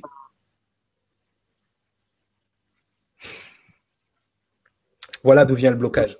Le blocage, il vient de là, en fait. C'est qu'on se rend pas compte de tout ce qui se passe autour de nous. On se rend pas compte qu'on est là pour autre chose que euh, faire des crédits, faire ceci, faire cela. Et ces blocages, effectivement, comme tu l'as dit, peuvent être euh, peuvent être l'ouvrage d'entités, de parasites énergétiques. Et le premier parasite énergétique, tu sais qui c'est, Yves? C'est toi-même. C'est-à-dire que tu as une partie de toi qui t'empêche de faire ces choses-là, parce que tu sais, moi je, le dis toujours, l'ego vit dans les regrets du passé et la peur du futur. D'accord? Euh, Et donc, tant que tu es pas sorti de là, ben, tu seras bloqué. Parce que les, les regrets du passé vont te bloquer, parce que c'est des expériences négatives qui, qui, qui t'empêchent de faire des choses, et euh, tu as euh, la peur du futur qui te dit oui, mais t'imagines si si j'arrête de travailler, et confiance en toi. Si tu es aligné, les choses viennent vers toi. Si tu as pas cette part de confiance, tu sais, les religieux appellent ça la foi. D'accord? Parce que tu sais pourquoi ils appellent ça la foi? Parce qu'ils sont dans la croyance. Quand tu crois, t'es pas sûr. Donc quand t'es pas sûr, tu es obligé de te baser sur la foi pour te dire bon voyez, il y a quelque chose d'autre. Quand tu sais, quand tu ne crois plus, c'est-à-dire quand tu sais. Moi je sais que si je me lance dans ce que je fais aujourd'hui, va y avoir un retour. Je le sais, donc c'est pour ça que je me lance. J'ai cette confiance-là, j'ai cette foi-là. Cette foi-là, elle doit pas être une croyance, elle doit être dans un savoir, d'accord? Mais dis-toi que la première entité négative qui t'empêche d'avancer, c'est toi-même. D'accord? Ensuite, effectivement, tu peux être, tu peux être parasité par des influences de ta famille. Tu peux être parasité par des influences de ton entourage, de tes amis, de ce que tu penses être tes amis, euh, parce que bien évidemment, les amis vont toujours te bloquer parce que ils vont t'empêcher de faire des choses que eux ne sont pas capables de faire, donc par définition, tu n'es pas capable non plus. Euh, il y a toutes ces choses-là, les blocages, tu sais, on pourrait en parler des heures. Je pourrais te dire tout ce qui te bloque. Effectivement, tu as des entités qui s'accrochent à ton ego aussi euh, pour se nourrir euh, des, on va dire, de toute la négativité qui, qui, qui t'arrive. Et donc, comme ils savent que ça se passe au niveau de l'ego, ben, ils vont venir s'attacher là. Mais ces entités, des fois, tu sais, c'est pas des petits démons qui se baladent ou non, non. Des fois, c'est simplement la famille, la programmation culturelle, la, toute la programmation que tu as eue avant toi. Donc le premier blocage, là je vais terminer là-dessus, la première entité qui t'empêche d'avancer, c'est toi. Une fois que tu as pris le contrôle, une fois que tu as repris le contrôle de ton ego, tu reprends le contrôle de ton libre arbitre. Et là, il n'y a aucune entité qui peut t'atteindre. Parce qu'à ce moment-là, tu vas émettre ta fréquence et tu vas, tu vas virer tout ce qui est pas bon pour toi. Tout simplement. Tout simplement. Voilà. Après, ça demande euh, une confiance en soi, déjà. Ah, mais tout à fait, tout à fait. Ça, passe, ça passe par là. Il y a beaucoup de, de, de, de, de maîtres spirituels qui disent ça, vous devez vous aimer à 100%, mais ils expliquent pas ce que ça veut dire s'aimer à 100%. Et voilà, donc ça, aussi on pourra on pourra faire des ateliers là-dessus, mais s'aimer à 100%, euh, c'est pas juste euh, oh, je m'aime, je me regarde à la glace, on voit un bout. Non non, c'est pas ça. euh, s'aimer à s'aimer à 100% en fait, c'est c'est vraiment accepter qui on est et accepter la pire partie de nous-mêmes. Et après on verra que cette pire partie de nous-mêmes est portée non le fameux ego. Allez. Très bien, je te remercie beaucoup Cyriliel pour cette réponse très très complète et merci beaucoup Yves d'avoir posé cette question. On continue avec Dominique qui nous dit euh, bonsoir à tous. Merci pour cette Vibra conférence. J'apprends beaucoup. Belle soirée à tous. Bah, merci beaucoup Dominique. Merci Dominique. Alors ensuite nous avons euh, Marie qui nous dit Ma question est partie trop vite. Nous sommes euh, donc on l'a pas vu passer. En effet, Marie. Nous sommes manipulés et beaucoup de gens tombent dans cette manipulation. Mhm. Et c'est ce qui fait que les énergies sont basses. Qu'en pensez-vous? Merci. Ben, c'est tout, à fait vrai en fait. Enfin, la, la, la manipulation, mais ben, comme j'expliquais à Yves tout à l'heure, euh, elle, elle, vient du fait qu'on a abandonné nos souverainetés. C'est-à-dire que, euh, comme j'expliquais tout à l'heure, les êtres humains, ben, c'est des êtres vraiment euh, incroyables. Moi, j'en ai, j'en ai autour de moi tous les jours. Je, vois leur, lumière, même s'ils en ont pas conscience euh, directement. Et, le fait que vous soyez manipulé, c'est parce que, à un moment donné, effectivement, l'être humain s'est abandonné à un confort, un confort donc déjà psychologique et mental, puis après un confort matériel. Et cette manipulation vient du fait que il y a toute une programmation qui est faite dès qu'on rentre à l'école. D'accord? Le système, et c'est, et c'est, c'est très ancien, hein. c'est très ancien. Il y, a, il y a des écoles de pensée, il y a des gens qui réfléchissent à comment manipuler euh, manipuler euh, les masses. Et pour pouvoir manipuler les masses, effectivement, tu as raison, il faut garder l'énergie des gens le plus bas possible, dans, dans des énergies de peur, dans des énergies de crainte. Et c'est vrai que quand on en arrive à l'école, c'est vrai que la première des choses, c'est déjà la compétition on se met en compétition. Ça, c'est terrible parce que effectivement, on sort du cocon familial où on était l'enfant roi, la beauté, le meilleur du monde, et on se retrouve dans une école où on se rend compte finalement qu'on n'est pas les meilleurs du monde, qu'il y en a plein des comme nous, et que au lieu de, de, de faire un travail commun qu'on devrait faire avec les enfants, les, les faire euh, être complémentaires, on les met en compétition. Tu dois être le premier de la classe. Tu dois avoir des bonnes notes. Si tu as des bonnes notes, tu vas avoir des diplômes. Si tu as des diplômes, tu vas avoir un travail. Si tu as un travail, tu vas avoir de l'argent. Si tu as de l'argent, tu auras l'abondance. Si tu as l'abondance, tu es tranquille, t'es pas pauvre, t'es pas dans la rue. Regarde le pauvre, il a, pas, il a mal travaillé à l'école. Donc, dès ton enfance, on te met dans des énergies de crainte, de peur, on baisse tes énergies. Parce que tu sais, il y, a beaucoup de gens qui pensent que l'énergie, euh, l'énergie opposée à l'amour, c'est la haine. C'est pas vrai. L'énergie opposée à l'amour, c'est la peur. D'accord? Et, et, cette peur-là, en fait, cette peur-là, c'est avec ça que les, les, les, dirigeants du monde, les manipulent, ceux qui nous manipulent, nous contrôlent. C'est-à-dire qu'ils ont mis un système en place d'élite, un système pyramidal que tout le monde connaît. Et dans ce système pyramidal, il n'y a qu'un chef, c'est celui qui est en haut. Le problème, c'est que celui qui est en haut, c'est souvent le moins vertueux, parce que les plus vertueux, ils veulent pas le pouvoir. Ils veulent pas être en la pyramide. Donc forcément, on se retrouve avec euh, un pourcentage de, de, de, on va dire pas de méchants, mais de, mais de gens euh, qui, qui, qui, manipulent en gardant. Mais c'est une technique. C'est des techniques qui sont mises en place. D'ailleurs, la, la plupart de leur credo est basé sur le chaos. De euh, du chaos vient l'ordre. Euh, on apprendra plus tard que le chaos existe déjà. On n'a pas besoin de le créer. Ce monde est le chaos déjà avant tout, avant qu'il soit créé. Après, il faudra expliquer à ces gens-là qu'effectivement, on les a pas attendus pour le savoir. La moindre cellule qui est dans la nature, en fait, la moindre, la, moindre, euh, la, moindre parcelle de vie a besoin d'être confrontée à une épreuve pour pouvoir grandir. D'accord? Nos âmes fonctionnent de la même façon, euh, comme les petites cellules qui se divisent, qui emmagasinent de l'information et qui lèguent leur information à la prochaine petite cellule à travers l'épreuve, à travers des milieux hostiles. Euh, Darwin, il n'avait pas tort au niveau de l'évolution, il s'est juste planté au niveau du chaînon manquant. Mais c'est vrai que nous sommes, vous êtes des êtres évolutionnaires. Vous êtes là pour évoluer. D'accord? Et ces gens-là vous empêchent d'évoluer et ils vous enlevé ce qu'on appelle, ce que nous on appelle la souveraineté. Ils vous enlevé votre souveraineté. Ils vous ont fait croire que vous étiez petit, alors que vous êtes immense. Voilà, tout simplement. Mais tu as tout à fait raison. Les gens qui nous manipulent nous gardent toujours dans des. C'est la crise. C'est la crise là, c'est l'austérité, la France là. Attention, on va finir comme la Grèce. On a tous peur. la crise, elle n'existe pas. Il y a à manger pour tout le monde sur cette euh, planète. Je vais, je vais enchaîner. Merci beaucoup Marie pour euh, pour ta question et qui d'ailleurs euh, peut être complétée par la question de Louise que j'ai regardé du coin de l'œil qui nous dit bonsoir bonsoir. Comment faire quand on se réveille alors qu'on travaille dans une institution, démissionner ou y rester pour euh, essayer d'agir autrement? Cela paraît quasi impossible. Un grand merci et belle soirée à vous les anges. Euh... c'est, on, a souvent ce souci qui revient où, euh, où les gens pensent que c'est, c'est impossible de, de, de partir d'un cadre dans lequel ils sont déjà. Du coup, ils se disent, bah, à la limite, je vais changer l'institution dans laquelle je me trouve, je vais essayer de changer. Mais euh, c'est tellement, euh, voilà, dur et fermé que. Mais j'ai, des, j'ai des policiers, par exemple. Des policiers qui travaillent, donc, qui sont des représentants de l'ordre. Mais l'ordre de qui? D'accord, et qui sont les représentants de la République. Donc, ils savent très bien à un moment donné que quand ces gens-là ont un éveil, c'est terrible pour eux parce qu'ils se rendent compte qu'ils sont en train de défendre. Ils sont pas en train de défendre la population, ils sont juste en train de défendre les intérêts euh, de, de, certaines personnes et que euh, finalement, ils, ils, ils pensaient être des gardiens de la paix, mais ils sont les gardiens du chaos. Et c'est vrai que quand on est dans une institution comme ça et qu'on se réveille, qu'est-ce qui se passe? Et moi, je vais te dire tout simplement, comme je l'ai expliqué tout à l'heure, quand tu quand tu vibres à une fréquence, cette fréquence, qu'est-ce qu'elle fait? Soit elle devient contagieuse, ça veut dire que tous les gens autour de toi vont euh, vont commencer à vibrer à la même fréquence que toi, et toi, juste avec ta présence, tu vas changer le paradigme des gens qui sont autour de toi, d'accord?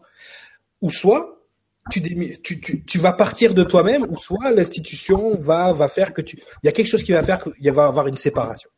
C'est juste c'est juste inévitable. Quand tu commences à, à, à, travailler sur cette fréquence, c'est Gandhi disait, soit le changement que tu veux voir chez les autres, c'est ça. C'est-à-dire que tu vas, tu vas émettre une fréquence. Si cette fréquence n'arrive pas à être contagieuse, eh ben, tout simplement, l'institution où tu te trouves, soit va se séparer de toi, ou toi tu vas te séparer de l'institution parce que ça sera plus vivable, tout simplement.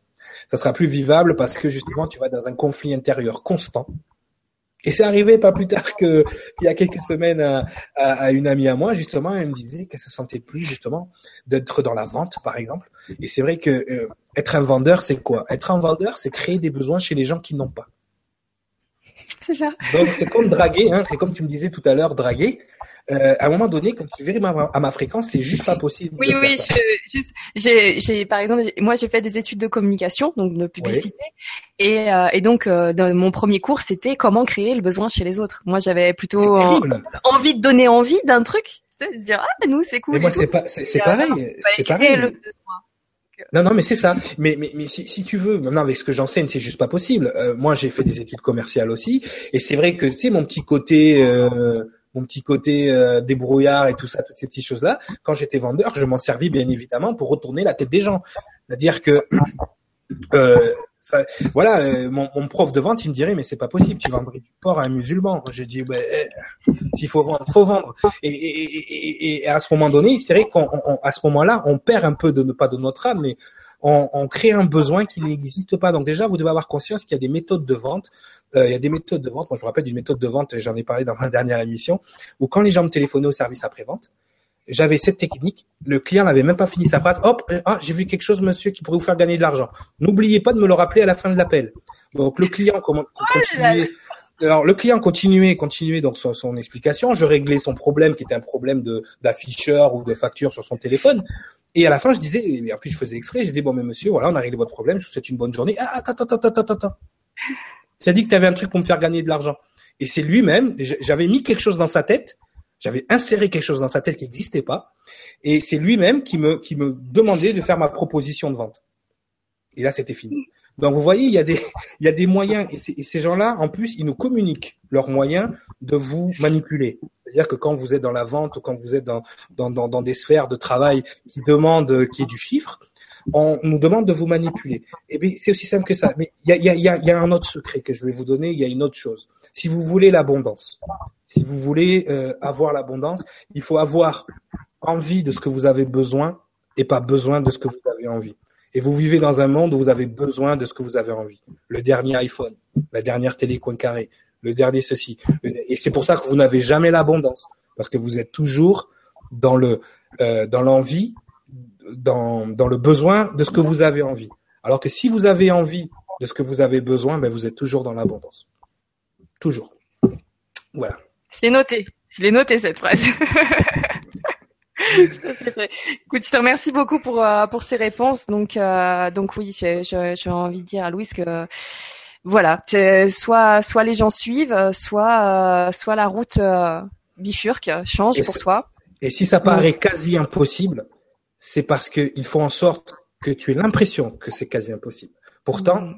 tant que tu as ton libre arbitre, mais pour récupérer ton libre arbitre, il faut récupérer ton ego. Tant que ton ego leur appartient, tu n'as pas de libre arbitre. Tu as une liberté de choix. La différence entre le libre arbitre et la, liberté de choix, la liberté de choix, c'est la différence entre euh, euh, lire euh, lire une bande dessinée ou lire un livre décartolé. Ça, c'est la liberté de choix. Par contre, le libre arbitre, c'est de choisir entre l'ordre ou le chaos.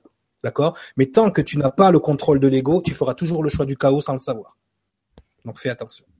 Voilà, tout simplement. Merci beaucoup, merci. Merci beaucoup, Louise, pour ta question. Euh, on enchaîne avec euh, Nordine qui nous dit Bonsoir, heureux d'assister pour la première fois à une conférence suite au conseil de cet ange qu'est Cyriliel. Bonsoir Nordine, bienvenue parmi nous. Namasté. Namasté, c'est ça. Donc, euh, donc bah, je, suis heureuse pour toi. Tu vas découvrir du coup LGC et toutes les différentes chaînes télé. Bienvenue. Puis on est de fou, puis on rit, comme on dit. Alors, ensuite, nous avons Sylvie qui nous dit Bonsoir Nora et Cyriliel, heureuse d'être parmi vous. Vous êtes de très belles personnes et je suis ravie de voir un ange incarné. Bisous à vous deux. Merci. Bah écoute, le, hasard euh, m'enlève les questions.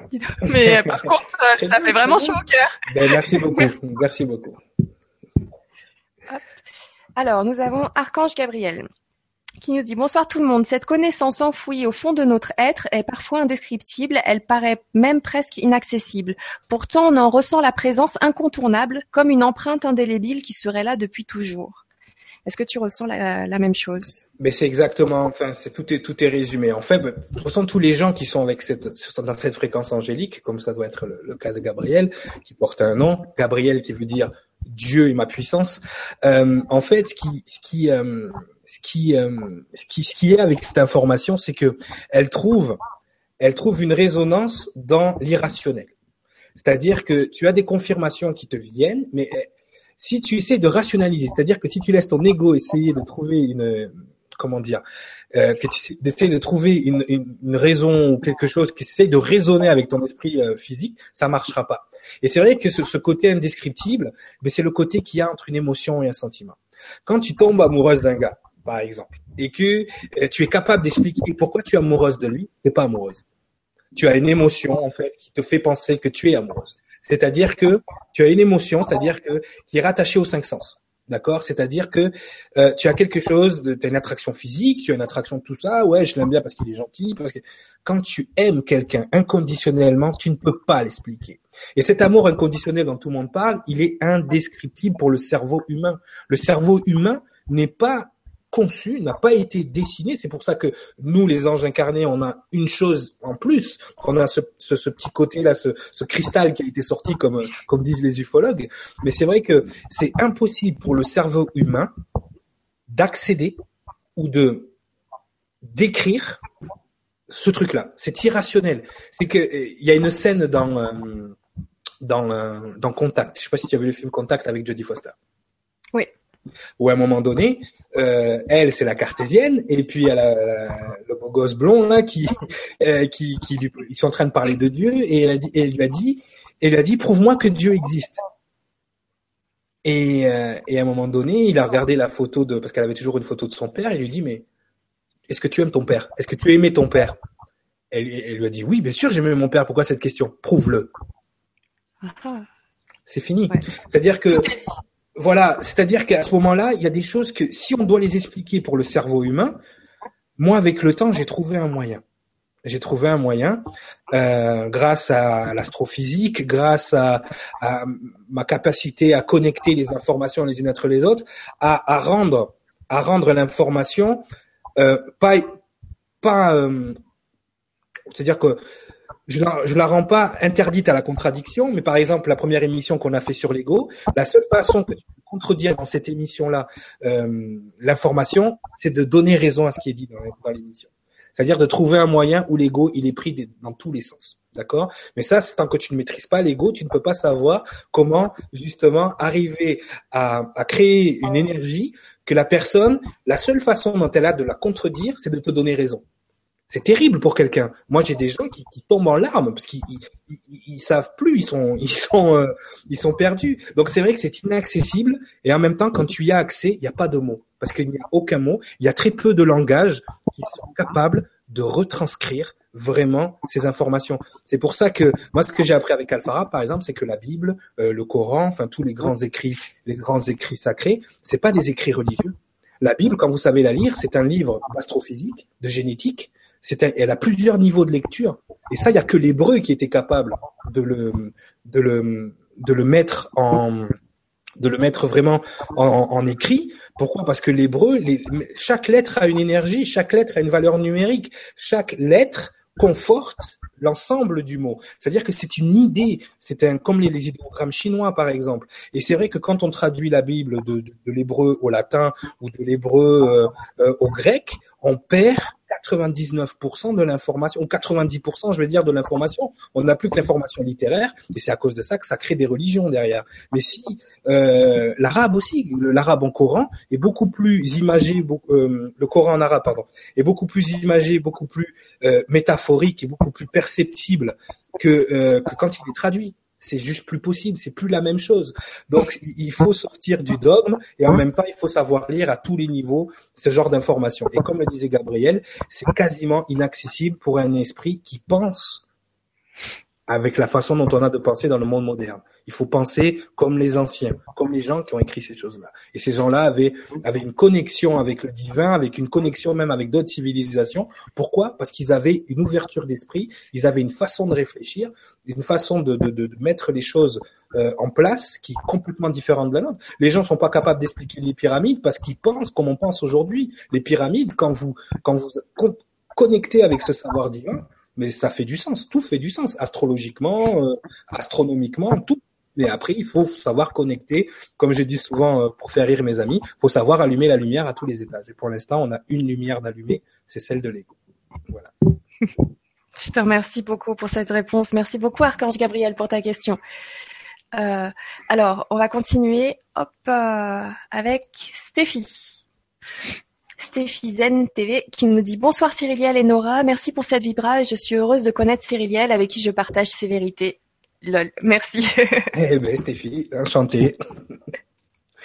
Ensuite, nous avons Laetitia qui nous dit bonsoir, j'ai une amie qui est un ange aussi, c'est une personne qui a énormément de capacités mais qui a cessé de les utiliser pour le moment car on parle beaucoup de la lumière mais on évite souvent de parler de l'ombre qui est bien présente. Merci pour cette soirée. Eh bien, merci beaucoup. Elle veut dire, elle a mis le doigt sur absolument tout le problème spirituel français, américain, enfin New Age. Euh, elle a mis le doigt sur quelque chose de, de très vrai. Et c'est la première chose que les gens vont devoir accepter. Salut le chat. Euh, c'est les choses qu'ils vont devoir accepter pour pouvoir continuer à écouter ce que j'enseigne. C'est vrai que la plupart des gens, et ça je le vois même de, de, autour de nous, hein, avec des thérapeutes, occultent complètement les ténèbres. Et le plus beau cadeau que vous pouvez faire aux ténèbres, et là là-dessus je suis très virulent, je suis très très très rigide. Le plus beau cadeau que vous pouvez faire aux ténèbres, c'est de ne pas en parler. C'est ce qu'ils attendent, c'est ce qu'ils veulent. C'est-à-dire que chaque fois que vous tournez la tête, c'est là qu'ils qui, qui vous font les choses dans le dos. Il faut absolument et vraiment que les gens acceptent et intègrent ce que, comment fonctionnent les ténèbres pour être capable déjà de, comprendre comment vous fonctionnez, comment vous êtes manipulé. On parlait tout à l'heure des, énergies basses. Le plus beau cadeau que vous pouvez faire au ténèbres, et je vois le mouvement New Age, mais c'est tous des bisounours. Je, je vais vous dire un truc qui va peut-être vous choquer, mais arrêtez les anges, d'accord? Les anges, oui, c'est des êtres de lumière, c'est des êtres célestes, mais c'est avant tout des guerriers. D'accord? Ça, il faut que vous en ayez conscience. Les, Cyriliel, euh, je te demanderai juste de répéter cette phrase parce que justement, comme par hasard, euh, elle a sauté. Voilà.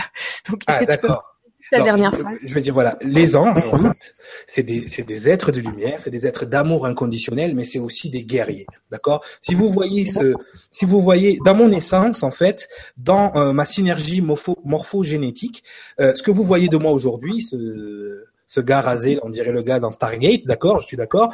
C'est parce que euh, avant tout, on était des guerriers, d'accord, et que on a lutté contre les ténèbres assez longtemps pour avoir cette cette énergie guerrière avant tout, parce que on sait de quoi découlent les ténèbres, on sait de quoi ils sont capables, on sait ce qu'ils ont fait à cette planète, on sait ce qu'ils vous font encore aujourd'hui, mais il faut que vous vous vous ayez conscience que vous ne devez pas occulter. C'est vrai que euh, la seule l'une des seules personnes que je vois dans le monde dans le monde au jour d'aujourd'hui qui parle de ce, de ce dont je parle, c'est Dorine Vertu. Et Dorine Vertu, quand on entend parler, euh, c'est un monde de fées, c'est un monde de... Non, non, ça marche pas comme ça. Vous devez savoir que il y a des anges, d'accord je vais, je vais être cru peut-être, il y a des anges qui n'ont pas du tout, et je le dis hein, clairement, il y a des anges qui ont été assignés à l'humanité et qui s'occupent des hommes. Mais il y a des anges qui ont plus le souci de la planète en tête que les êtres humains. Les êtres humains, pour eux, vous êtes juste... Euh, voilà Hein. Donc, il faut que, il faut que vous ayez conscience qu'il y a des anges aussi qui travaillent pour les ténèbres. Les gens qui sont dans les ténèbres que vous appelez des démons, à, l'origine étaient des anges, d'accord? Donc, c'est vrai que on parle de la lumière. Il faut être dans la lumière, dans la. Oui, oui. Mais l'amour inconditionnel, inconditionnel, dans inconditionnel, il y a incondition. C'est-à-dire que il n'y a pas de condition que ce soit la lumière ou les ténèbres, c'est inconditionnel. C'est-à-dire c'est l'ensemble, d'accord? Quand vous regardez un yin et un yang, il y a le noir et il y a le blanc. Vous regardez pas que le blanc. Et dans le blanc, vous avez un point noir, et dans le noir, vous avez un point blanc. C'est ça l'amour inconditionnel. L'amour inconditionnel, c'est aimer le petit point noir qu'il y a dans notre côté tout blanc et essayer d'aller chercher le petit point blanc dans, ce, qui est tout noir. Et, ça, c'est important. Et, merci, euh, c'est Laetitia, c'est ça hein? Merci Laetitia d'avoir mis, euh, mis ça en lumière, justement. C'est que le, problème de toute la spiritualité mondiale, hein, là je suis direct, c'est ce fait d'occulter les ténèbres. Vous devez, à la seconde, moi j'ai eu de la chance, hein, j'ai quelqu'un qui m'a montré les symboles occultes. Il m'a montré, il m'a montré tous les symboles, justement quand j'étais dans mon premier niveau d'éveil. Euh, D'ailleurs, vous pouvez, vous pouvez voir des vidéos de lui qui sont traduites en français. Il s'appelle Jordan Maxwell. Et cette personne, euh, ce vieux monsieur qui a étudié tous les symboles occultes, vous montre, vous met en lumière justement à quel point vous êtes manipulé de façon, enfin que ce monde est, manipulé par des gens très ténébreux et très occultes. C'est vrai que cette, euh, je suis vraiment content que Laetitia ait posé cette question. Vous ne devez pas occulter les ténèbres. Vous devez étudier. La première chose que vous devez étudier, c'est pas la lumière. Vous êtes la lumière, d'accord? Qu'est-ce que vous avez à apprendre là? Vous êtes déjà la lumière. D'accord? Maintenant, ce que vous devez étudier, c'est comment les ténèbres fonctionnent pour pouvoir ne plus être manipulé, pour pouvoir ne plus être happé, et surtout pour justement qu'on vous la fasse plus à l'envers. Moi maintenant, quand je regarde la télé, mais quand je regarde les meetings politiques, je suis mort de rire. Pour moi, c'est un spectacle comique. C'est c'est c'est c'est c'est aberrant. Je veux dire, j'ai complètement détaché de toutes ces choses-là. Et puis quand je les vois avec leur leur leur leur, leur technique de manipulation, leur technique, même les symboles qu'ils utilisent pour leur logo, pour toutes ces choses-là, rien n'est innocent. Rien n'est innocent. Donc très très bonne question et j'espère que tout le monde a bien entendu le message. La première chose. Ouais, et étudier les ténèbres, ça fait pas de vous des satanistes ou des, ou des ou je sais pas quoi. Étudier les ténèbres, c'est de faire en sorte de plus vous faire avoir justement. Ouais, bah, j'espère que du coup on pourra vraiment en parler parce que c'est la première fois que j'entends ça comme ça. Donc euh, parfait, voilà. Et, en plus, euh, je sens que t'as pas tout dit, donc merci beaucoup Laetitia pour cette question parce que euh, ce sera intéressant. Ah non, non, si je dis tout d'un coup là, tu vas voir les gens vont, tout, tout, tout, ils vont partir d'un coup. oh, y aller doucement, on a du temps, ouais, on n'est pas pressé. Dose thérapeutique toujours. voilà, il faut, faut, que mon cerveau suive. Donc là, déjà c'est la première fois que j'entends ça comme ça. Et non, mais elle a, tout, elle a tout résumé, c'est tout à fait ça. En fait, mes enseignements, c'est ça. Moi, bon, j'enseigne pas les ténèbres, attention, hein, mais je vous enseigne à ne plus vous faire avoir par les ténèbres. Ça, c'est important. Ouais. Et le, le fait que euh, il faut aussi savoir se pencher dessus et regarder un peu ce qui se passe et comprendre tout ça, c'est euh, c'est important. L'essence même de ce que vous pensez être vous a été donné par les ténèbres. Rien que ça, je vous laisse méditer là-dessus. Eh ben, je vais pas me coucher tout de suite. Merci, merci Cyril, merci. Parce que vous êtes ce que vous pensez être. Différent. Ok. Euh, déjà, ouais, c'est non mais c'est pas mal. Peu importe dans quel sens on prend la phrase, il y a de quoi méditer. Alors, nous avons Mireille ce soir qui nous dit Bonsoir Nora et Cyrielle, comment fait-on pour s'aligner? Merci pour ah. votre réponse et pour cette Vibra conférence. Bis à vous deux. Là, là, là, vraiment, ça, là, l'alignement, en fait, ça, c'est très compliqué. Mais alors, très compliqué à expliquer, mais pas si facile, enfin pas si dur euh, à appliquer. D'accord? Donc c'est vrai. Comment faire pour s'aligner? Ben as dû déjà entendre parler d'autres. je, je, l'entends partout. Alors c'est vrai que moi, j'utilise pas du tout les mêmes termes que la plupart des gens. J'utilise vraiment les termes euh, tels que nous on les utilise. Mais c'est vrai que euh, le, fameux alignement corps âme esprit, d'accord, tu vois, ils, ils, pas dire ego, ils disent esprit, mais ils ont raison parce que avant d'être euh, un ego, c'est un esprit physique. Euh, corps âme esprit, en fait, c'est ça en fait, c'est être en totale adéquation avec ce que tu es. C'est ce fameux amour inconditionnel de soi-même. Parce que comment veux-tu savoir que quelqu'un t'aime inconditionnellement si toi tu n'es pas capable de t'aimer inconditionnellement.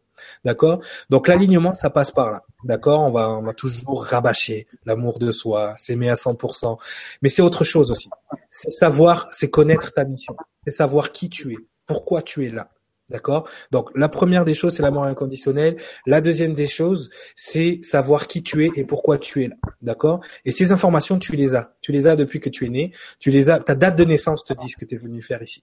Ça, après, on expliquera. Je pense que vous avez eu un numérologue ici. Vous avez dû vous expliquer ce genre de choses-là aussi, avec les chemins de vie et toutes ces choses-là. Mais déjà, quand tu sais pourquoi tu es là, quand tu sais ce que tu es, quand tu sais d'où tu viens et quand tu sais où tu vas, l'alignement, il se fait tout seul. Mais ça, encore une fois, là, ça, il faudra faire vraiment un atelier là-dessus parce que c'est, c'est vraiment des étapes à passer. L'alignement. Mais après, une fois que tu es aligné, tu vas voir. Le vrai bonheur, c'est pas tous les plaisirs de la, de la vie de tous les jours. Le vrai bonheur, c'est l'alignement. Mm. Eh bien, merci beaucoup parce que du coup, tu as déjà bien bien répondu à cette question juste avec ces quelques phrases pour savoir comment comment s'aligner avec euh, la date de naissance euh, qui nous indique un petit peu ce qu'on est venu faire ici. Il y a plein d'autres moyens, il y a plein de choses, mais c'est vrai que ça, c'est la base. C'est vrai. Merci beaucoup. Merci Mireille pour cette question. Merci Cyriliel pour ta réponse.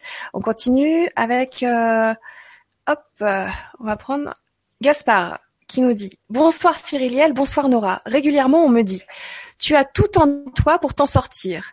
Moi aussi, je peux le dire à tout le monde. Mais comment faire? Idem pour l'ego, comment y accéder, le temporiser, voire le contrôler? Donc pour l'ego, on en a parlé. Donc on aura une émission spéciale le 29 mai où tu, pourras tout savoir, même si tu nous as déjà donné pas mal de pistes ce soir, Cyriliel.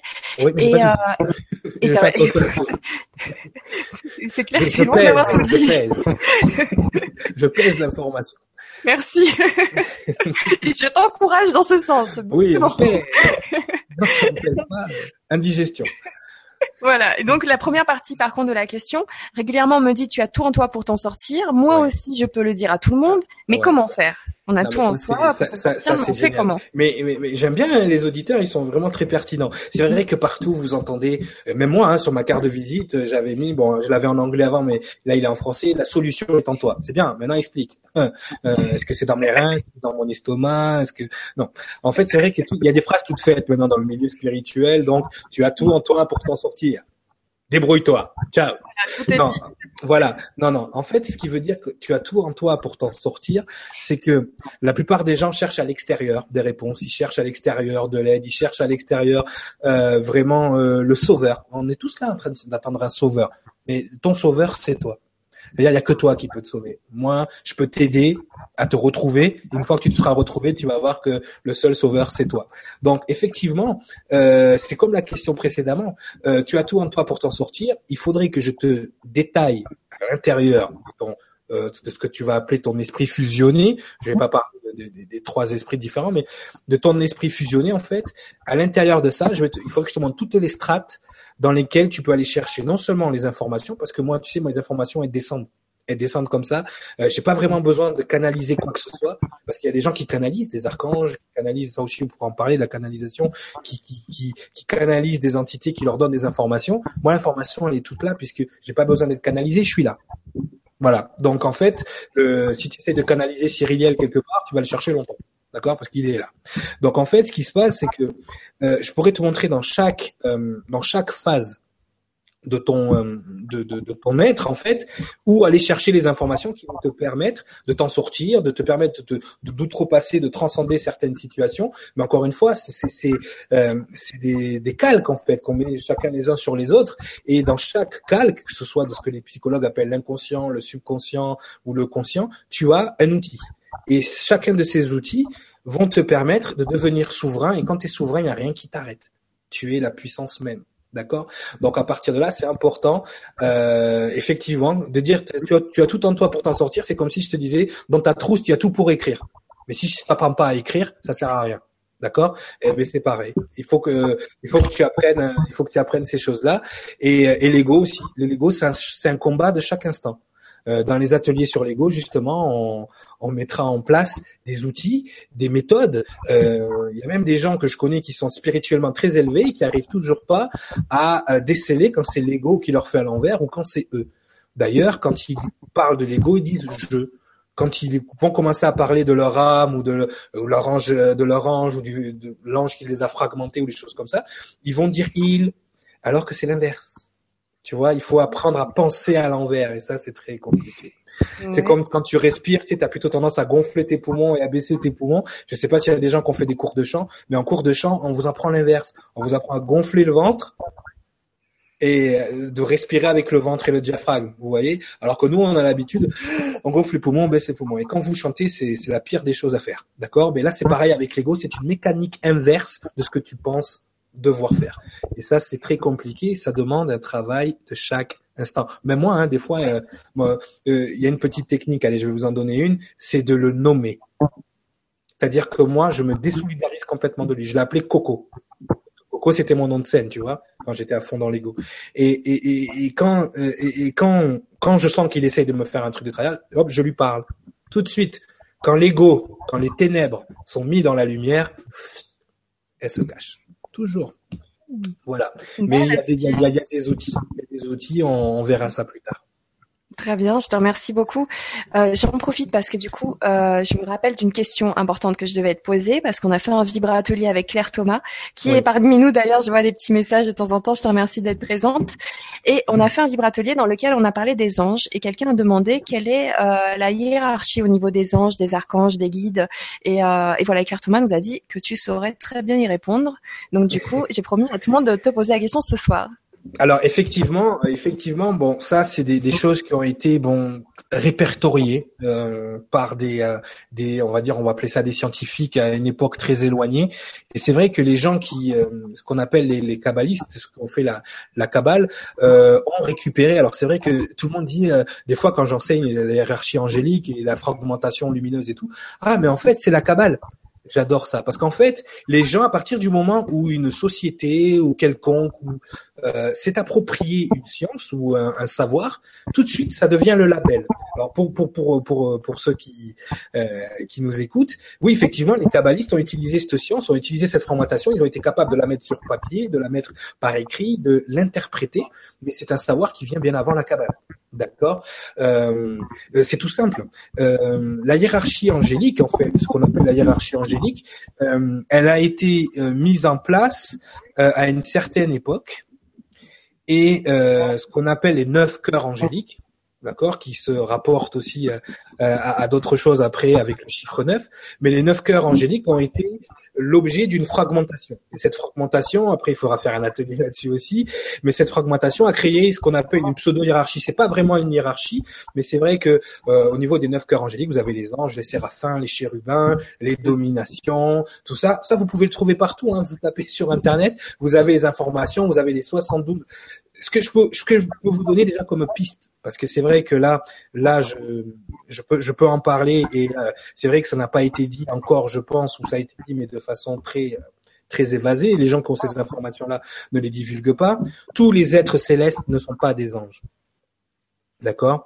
Les anges, c'est une catégorie d'êtres célestes particuliers. D'accord? Ils ont une, une mission évolutionnaire D'accord Alors, tout le monde pense que oui, c'est les anges. ça, c'est les gens de la lumière, là, dont tu as parlé tout à l'heure, Laetitia. Les anges sont là pour vous protéger, ils viennent vous amener des messages, vous donner leur amour inconditionnel. Ok, d'accord. Ça, c'est le côté bisounours des anges. Je suis d'accord, il n'y a pas de problème là-dessus. On est plein d'amour, il n'y a pas de problème. Par contre, il y a, y a, tout un travail évolutionnaire des êtres de la planète, de la planète. Il y a tout un travail énergétique qui font. C'est vraiment un, travail, un boulot. Hein. Et chacun, euh, chacun est assigné à, à une à, une fonction. Et d'ailleurs, quand vous savez traduire le nom d'un ange, vous savez à quoi il sert. Parce que le nom d'un ange, c'est pas un nom de baptême en fait, c'est son action. C'est ce qu'il a, c'est ce qu'il est supposé faire. Et si vous voulez, les, les Hébreux, les gens de la Kabbale, ou vous les appelez comme vous voulez, ont réussi à traduire cette énergie, cette fréquence, parce que si on devrait dire le vrai nom d'un ange, par exemple, on devrait émettre un son ou une lumière, parce que ce n'est que ça. Ce n'est qu'une fréquence. C'est un son, une musique ou une lumière. Et ils travaillent en harmonie. C'est pour ça qu'on parle du cœur angélique. D'accord? Et euh, ils ont réussi à capter l'énergie et à les transformer en mots. D'accord? Donc ça aussi, on peut faire un petit cours de euh, d'ancien hébreu pour que vous compreniez ce que je, veux dire.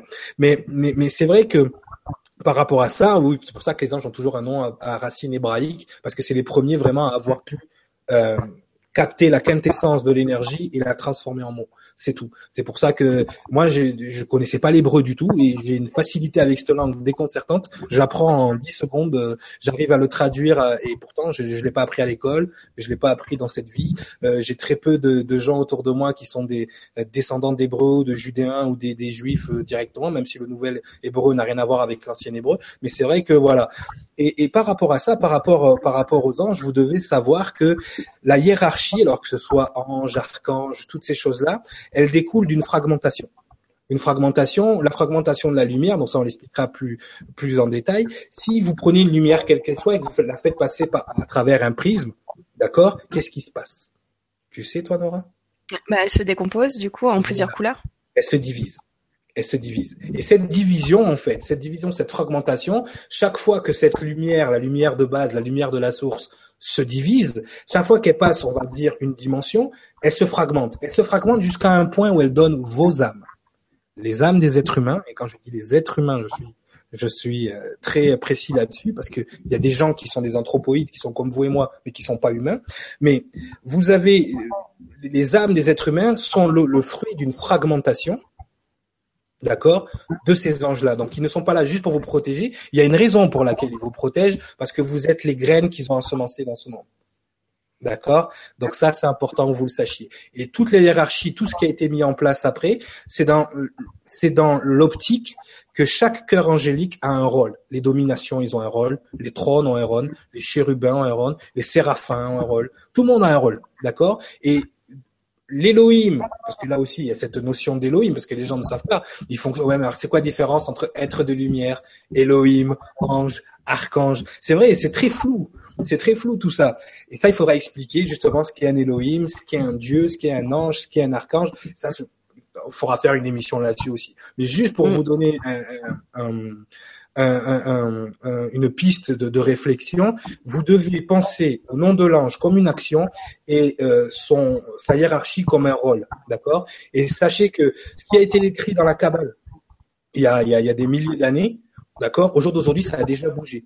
Parce que les graines qui étaient des graines avant sont devenues des anges, les anges qui étaient des anges avant sont devenus des archanges, et ça évolue comme ça dans les dans, dans les mondes supérieurs. Parce que si vous évoluez vous ici dans ce monde, eux aussi ils évoluent au-dessus. D'accord? Et c'est comme ça que euh, ce que les chrétiens ou ce que la religion a appelé le Christ est devenu ensuite un Dieu et il continue d'évoluer, etc., etc. Ça, il faudra expliquer la, la, la, fragmentation de la lumière et euh, comment comment ça s'est passé et pourquoi ça s'est passé. Pourquoi on vous a donné cette particule divine? Pourquoi les anges vous ont donné un fragment pour vous aider à nettoyer ce qui a été fait par d'autres avant? Mais ça aussi, c'est une autre histoire. Eh ben, dis donc, oui, donc on va faire, euh, ouais, on va qu'on prévoit une émission euh, spécialement là-dessus pour savoir un petit peu ce qui se passe, euh, ce qui se passe là-haut, enfin, de, ou sur un autre plan, ou sur plusieurs plans. C'est pour ça qu'on dit les gens sont des graines d'étoiles. D'accord? Les graines d'étoiles. Pourquoi? Parce que je vais, te, je vais te donner une petite astuce. Tu vois, quand la lumière elle se divise, les gens pensent qu'elle se divise en sept. Tu sais, les couleurs de l'arc-en-ciel? Mm mais ils oublient qu'entre chaque couleur, il y a une nuance. Donc entre chaque couleur, tu as une nuance, donc tu as cinq nuances différentes. Donc en fait, les peintres, ils le savent parce que dans leur, dans leur cercle euh, chromatique, ils ont 12 couleurs. D'accord? Donc tu as la couleur qui passe du, du, euh, euh du, de l'orange au jaune orangé, enfin toutes ces choses-là. Donc il y a 12 couleurs. Quand tu regardes bien dans les signes du zodiaque, d'accord, tu as 12 signes du zodiaque. D'accord? Donc ces 12 archanges ou ces 12 signes du zodiaque, ça veut dire que chaque archange est composé d'étoiles ça veut dire que chaque étoile est un ange. D'accord? Donc, quand on vous dit vous êtes de la poussière d'étoiles, c'est ça que ça veut dire. Et en astrophysique, n'importe quel astrophysicien vous le dira, votre corps, votre être au complet est le résidu d'une étoile qui a explosé dans l'espace. C'est-à-dire qu'on retrouve même votre ADN, votre ADN, l'ADN de votre ADN le plus le plus profond, on le retrouve dans les creusets, dans les fours cosmiques qui ont cuit les éléments légers en éléments lourds qui ont créé la matière, qui ont créé votre corps. Donc tout se, tout se connecte. Voilà. On en revient, tout est fractal. Exactement. Alors, euh, merci beaucoup d'avoir répondu à, ma question. Euh, est-ce que tu as encore un petit peu de temps? Une petite, oui, minute. Ah oui, allez-y, je suis là. Ah ben moi, alors du coup, ok, c'est bon, euh, c'est parti, parce que je fais toujours un petit peu attention. J'annonce souvent une heure et demie d'ailleurs pour euh, vous aussi qui nous regardez, mais des fois, c'est vrai que vous savez, avec moi, ça peut facilement déborder. Allez, débordons, allons-y. allons-y. Attends, je replace bien. Alors, hop. Ah, bah tiens, on a Stéphie qui nous dit un ange bad boy, j'adore. D'accord. Euh, oui, oui, oui. Donc ça, c'était par rapport à l'image du début. Et d'ailleurs, pour revenir à cette image-là, la première, d'ailleurs, je vais vous la, je vais vous la partager. C'est ta photo sur laquelle je suis tombée. Donc moi, j'ai d'abord entendu parler de toi et j'ai vu ta photo après. Uh-huh. Donc là, voilà. Et c'est vrai que quand j'ai pris du recul, je me suis dit, tiens, c'est marrant, ça correspond pas à ce qu'on m'a dit. Par contre, regardez dans les yeux. Maintenant que vous savez tout ça, maintenant que vous l'avez écouté, vous regardez les yeux et c'est comme si en fait, euh, au début, je suis partie de l'ego, de l'extérieur, pour venir après vers le regard. Mm-hmm. Et on tombe sur ce regard qui est d'une douceur et après, on revient sur l'extérieur et là, on comprend pourquoi les gens se, se discours sur toi et, euh, et qu'effectivement, il euh, y a de l'angélique là-dedans. Doute. Comme je l'ai dit tout à l'heure, hein, comme mon, apparence physique, enfin, euh, quand tu sais comment fonctionne l'essence, même de l'âme, euh, ce que les, scientifiques appellent l'ADN, en fait, dans, dans, ton âme, tu as, tu as l'essence. Il y a des informations qui sont enregistrées là-dedans, et ces informations, c'est vraiment ce que j'appelle la synergie morphogénétique, c'est-à-dire que euh, finalement, mais euh, tu ressembles, toi, Nora, à l'ange qui s'est fragmenté. C'est-à-dire que ton, ton ange, il te ressemble. D'accord? Et c'est pour ça que quand tu si tu fais des enfants ou que tu as des enfants, tes enfants vont te ressembler parce que tu vas leur léguer cette essence, tu vas leur léguer cette particule de toi. Et, et, et si tu veux, c'est vrai que euh, ma mes photos, en fait, en règle générale, bon, c'est vrai qu'il faudrait que j'en refasse peut-être plus adapté, mais euh, j'aime bien parce que même mes tatouages. Sur le bras droit, j'ai un dragon qui représente euh, le reptile, l'ego, tout ça, le cerveau reptilien et tout. Et sur mon bras gauche, j'ai un chanteur de soul, de R&B, l'âme. Tu vois ce que je veux te dire Donc, il faut que les gens comprennent que il faut. La personne Laetitia tout à l'heure l'a très bien dit. Vous ne devez pas occulter la partie des ténèbres qui sont en vous parce que vous êtes un tout. Vous êtes le yin et le yang. Un ange. Euh, pourquoi il y a des anges qui ont voulu travailler pour les ténèbres? Parce qu'ils se, reconnaissaient plus dans les ténèbres que dans la lumière. Mais les anges de lumière dont, dont, dont je fais partie, euh, on, on, ne refuse pas notre ambivalence. C'est notre ambivalence qui qui crée l'équilibre sans ambivalence, vous n'avez pas d'équilibre. Et c'est ce qui crée la dualité dans cette dimension. Après, quand vous êtes là ou non, il n'y a plus de dualité. Mais quand vous êtes ici, il y a la dualité. Et la dualité, c'est ça, c'est cet équilibre. Vous n'êtes pas là ici pour être 100% la lumière ou 100% les ténèbres. Vous êtes là pour être l'équilibre entre les deux, pour maintenir l'équilibre. Voilà, tout simplement. Et c'est pour ça que j'aime bien ce côté bad boy aussi en même temps. Ben moi, j'aime bien parce que du coup, ça m'a intrigué, ça intrigue. Et comme tu dis, c'est déjà la première leçon. Donc là, on commence. Tu as fait un travail sur ton ego. Tu allé regarder dans mes yeux quelque chose que tu n'aurais pas regardé en temps normal. Exactement. Donc c'est, tout est parfait, encore une fois. Tout est parfait.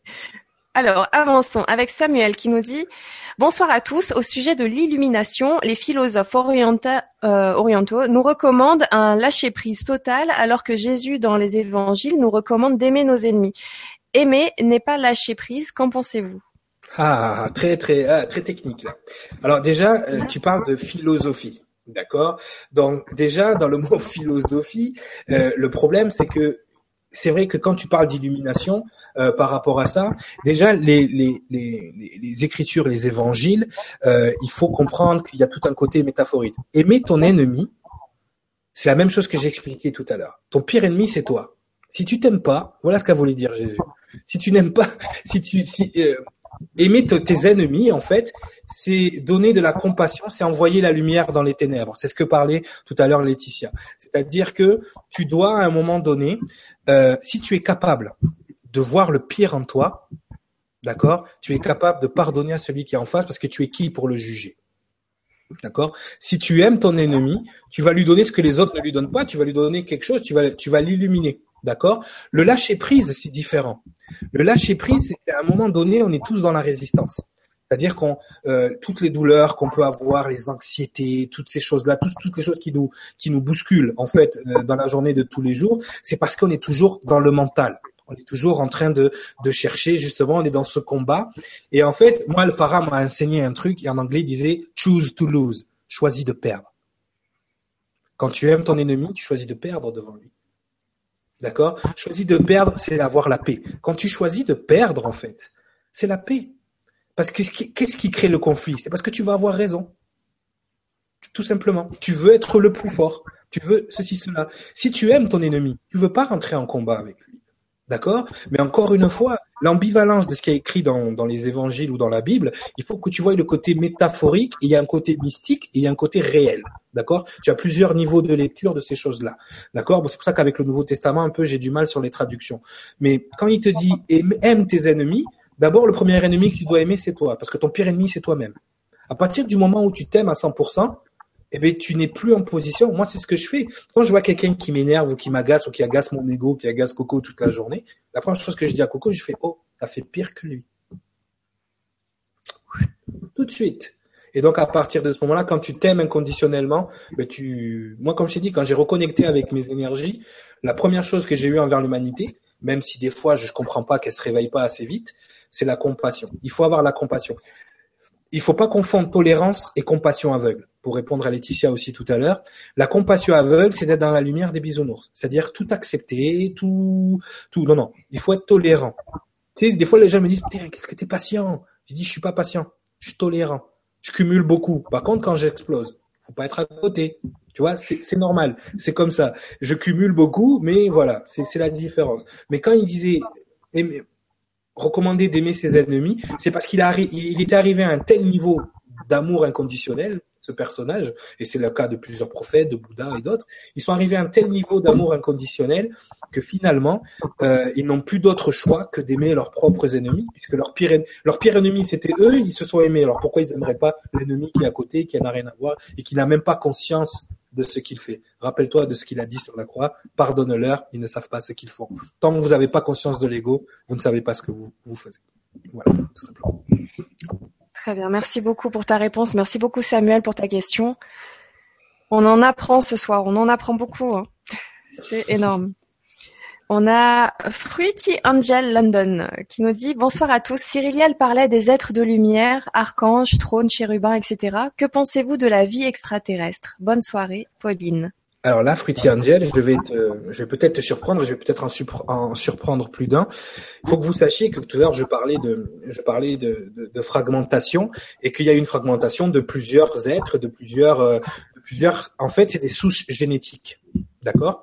Et c'est vrai que dans l'ufologie, on retrouve souvent, c'est pour ça que moi ça m'a permis de connecter toutes ces informations, on retrouve souvent l'intervention des fameux Anunnaki. D'accord? Eh bien, je vais vous faire une révélation dans, dans le cœur angélique et dans les archanges, dans les douze archanges principaux, il y a une fraction des Anunnaki. Voilà, c'est-à-dire que euh, dans les Anunnaki, comme dans chaque chaque chaque espèce et chaque source génétique, euh, vous avez la fraction de ceux qui luttent pour le, qui sont altruistes, qui qui combattent pour les autres, et il y a ceux qui combattent pour soi. D'ailleurs, il y a le soi, il y a ceux qui qui travaillent pour eux, et il y a ceux qui travaillent pour les autres. Le principe d'un ange, en fait, c'est qu'il il est là pour travailler pour les autres. C'est l'altruisme. Le plus haut niveau d'altruisme, c'est le niveau angélique, d'accord? Euh, Le plus haut, le plus bas niveau le plus bas niveau, c'est l'égoïsme. D'accord? C'est pour ça que dans vos neuf cycles de vie, ça part de 1 à 9. Vous partez de l'égoïsme jusqu'à l'altruisme. Quand vous descendez au niveau en bas de l'égoïsme, c'est-à-dire que vous travaillez pour l'égoïsme, c'est là qu'on dit que vous devenez un démon. D'accord? Eh bien, il y a des Anunnaki qui travaillent contre l'humanité, vous avez des Anunnaki qui travaillent pour l'humanité, et parmi les archanges qui se sont fragmentés pour donner votre ADN, il y a les Anunnaki, les extraterrestres. Ce que vous appelez les extraterrestres, mais qui n'en sont pas en fait tout ce que vous êtes, vous, votre lumière, votre euh, votre poussière d'étoiles vient d'ailleurs. Elle vient pas de, de, de, ce système solaire. Donc forcément, vous êtes un peu aussi tous extraterrestres.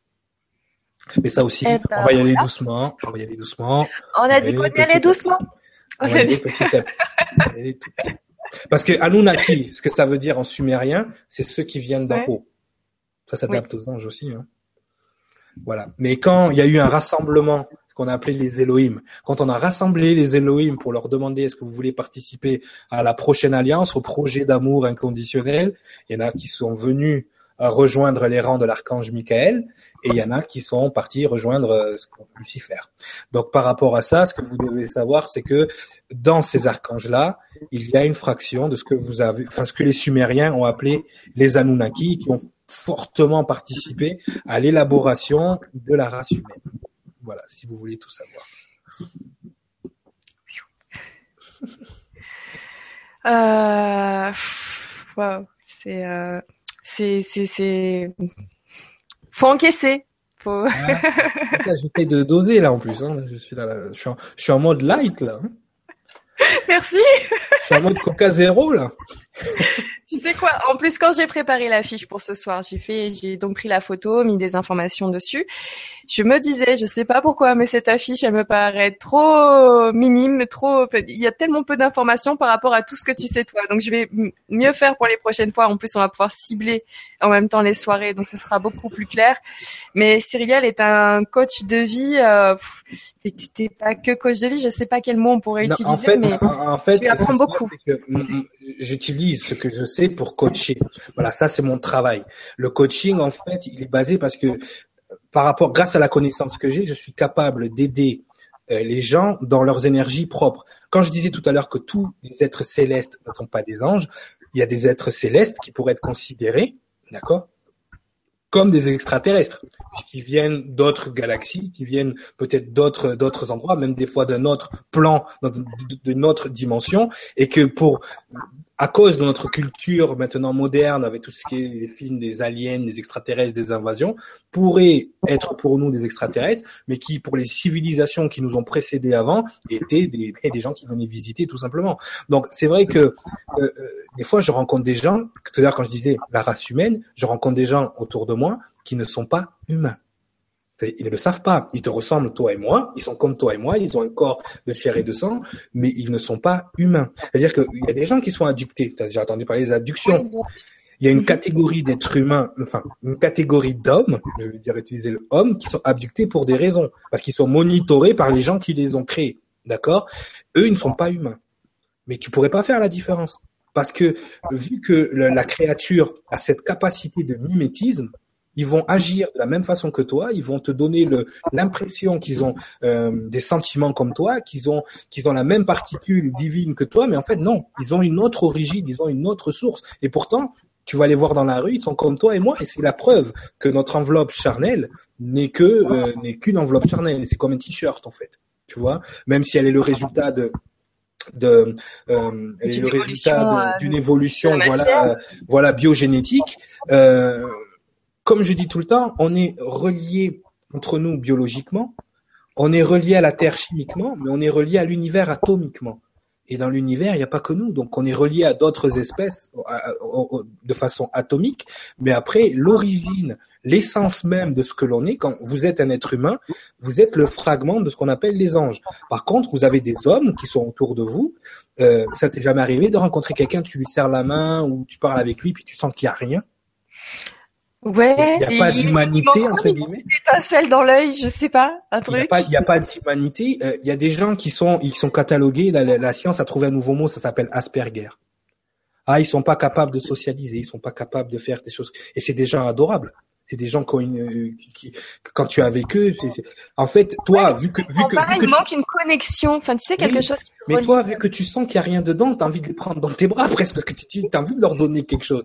T'as envie de leur donner cette étincelle. Mais ils ont pas ça. Pourtant, ils fonctionnent comme toi et moi. Ils ont le souffle de vie, comme, comme on l'appelle. Ils ont un cerveau qui fonctionne, un esprit physique. Mais il n'y a pas ce qui en arrière. Ce qui fait de vous des humains, c'est cette ambivalence.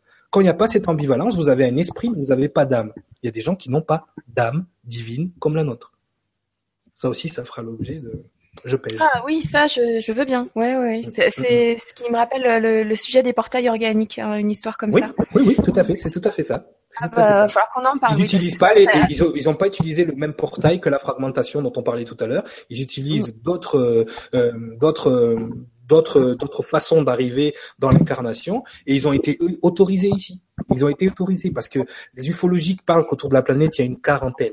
Tu sais, ils disent qu'il y a une quarantaine autour de la planète qui empêche certaines choses de rentrer et de sortir. Par exemple, les astrophysiciens te parlent euh, de la ceinture de Van Allen qui empêche certaines certains rayons cosmiques de venir sur la planète. Cette ceinture de Van Allen, en fait, c'est une couche de ce fameux euh, de ce fameux de cette fameuse quarantaine et cette quarantaine tu l'as dans la Genèse 1. quelques 1.4 je pense c'est ce qu'ils appellent le firmament il a séparé les eaux d'en haut et les eaux d'en bas et il a créé le firmament autour de la planète ça aussi c'est un, une des connexions que vous devez faire et dont on parlera plus tard très bien merci beaucoup cette journée, t'as bien fait d'aller sous la douche ce jour-là. Ouais, t'as vu, te poser cette question. ouais, ouais. Très bien fait. Comme quoi, il faut se laver les gens. Il faut se laver. C'est important. L'eau, c'est l'esprit. Exactement. On a TR qui nous dit bonsoir Nora à Cyriliel et à tous. J'ai eu des frissons en écoutant l'histoire de Cyriliel. C'est une drôle de sensation. Merci beaucoup. Ça fait un bien fou. Love. Merci Eh ben, beaucoup. merci beaucoup. Moi aussi, dès le départ, j'ai eu des frissons. Ensuite, nous avons Adèle qui nous dit bonsoir, magnifique ce que tu ce que tu dis. Nous sommes tous une partie du puzzle. Si on essayait de connecter tous les morceaux de puzzle pour assembler la mosaïque, si on passait plus de temps à assembler qu'à séparer, ce serait top. Rien n'est faux, tout est utile. Adèle. Alors là, alors un pléiadien en plus. Alors si en plus, tu vois, il y a des gens, il y a des gens, ils le savent pas, mais ils se, euh, c'est pas Choisissent se- les bons pseudos. Non, c'est pas qu'ils se proclament ou quoi que ce soit. Ils savent au fond d'eux qu'ils ont une origine. Et tout ce qui est pléiadien, tout ce qui est, euh, euh, tout ce qui, les gens qui parlent d'Aldébaran et tout, ils sentent au fond d'eux. Ils osent pas le dire, mais ils savent au fond d'eux qu'ils viennent de telle ou telle euh, constellation. Ils savent. Le fait qu'il utilise le mot pléiadien, c'est qu'il a un sentiment. euh, c'est comme moi quand j'ai reconnecté avec la fréquence angélique, et tout de suite, j'ai reconnecté avec ce que j'étais. Il y a des gens justement, ils, connectent avec ça et il a, tout, tout, tout, tout résumé là-dedans. C'est-à-dire que moi, j'ai eu la chance de voir le puzzle, l'image au complet. D'accord? Mais je sais que dans ce puzzle, moi, je suis juste un bout. C'est pas parce que j'ai fait, j'ai vu l'image au complet que je suis plus que vous. Moi, je suis juste une partie du puzzle. D'accord? Et c'est en réveillant de plus en plus de personnes comme moi ou comme vous qui nous écoutez ce soir que on va pouvoir connecter les parties du puzzle. Et une fois que la partie du puzzle sera terminée, les gens qui nous manipulent, les gens qui travaillent dans l'ombre, les gens qui travaillent pour les ténèbres, disparition. Donc c'est important que chacun se réveille pour amener sa sa sa sa, pierre à l'édifice. Tu sais, il y a, il y a une légende indienne euh, où il y a plein d'animaux qui sont dans la forêt et puis euh, il y a un grand feu qui qui démarre. Et si tu veux, le feu il est d'une telle façon que les animaux, c'est sûr, ils vont mourir, ils pourront pas s'en sortir. Et si tu veux, au milieu de la forêt, il y a un ruisseau et il y a de l'eau. Et donc euh, le feu com- commence à, à se propager. Et si tu veux, tu as toutes les, tous les animaux, ils sont là en train de se lamenter. Mon Dieu, on va mourir, mon Dieu, on va mourir. Puis tu as un tout petit colibri qui va dans l'eau, qui avec son petit bec prend de l'eau et jette des gouttes d'eau sur les flammes. Et tous les animaux, le plus grand des animaux, le lion arrive, il dit, mais qu'est-ce que tu fais, petit colibri? Et le colibri dit, je fais ma part. C'est tout. Vous n'avez pas tous besoin d'être des anges incarnés, vous n'avez pas tous besoin d'être euh, des divinités ou de venir de l'espace pour pouvoir faire ce que vous avez à faire. Vous avez tous, et là on l'étudiera quand vous avez vos chemins de vie, parce que c'est vrai quand j'enseigne les chemins de vie, les gens qui sont un, ils se disent mais moi je sers à rien, je, je, suis je suis rien, parce qu'ils ont cette cette idée de compétition qu'on leur a inculquée. Non, tu fais ta part. S'il n'y avait pas de 1, il n'y aurait pas de 33 comme moi. Tu comprends? Donc chacun doit faire sa part. Chacun a sa petite partie du puzzle pour faire une belle image. Voilà. Dans les, dans les chemins de vie, tu montes jusqu'à 33. Euh, moi, je, il me semblait que ça allait de 1 à 9 ou... Ah, ah, ça les secrets. Ah, là, bah, on va faire une soirée là-dessus aussi. Tiens, je C'est ça les secrets, c'est ça les secrets. Oui, en fait, tu as les neuf cycles de vie classiques et après tu as ce qu'on appelle les vibrations maîtres qui elles à la fin de leur incarnation avaient le choix de, de faire ce qu'on appelle l'ascension ou avaient le choix de revenir pour aider les humains à ascensionner eux aussi. Donc tu as trois programmes de vibrations maîtres, tu as les 11, les 22, les 11 les inspirateurs, les 22 les bâtisseurs et là où la cabale s'arrêtait, c'était à 22 et ils ont oublié la 33 qui sont les vibrations christiques qui sont les enseignants et les guides. Voilà. Hmm.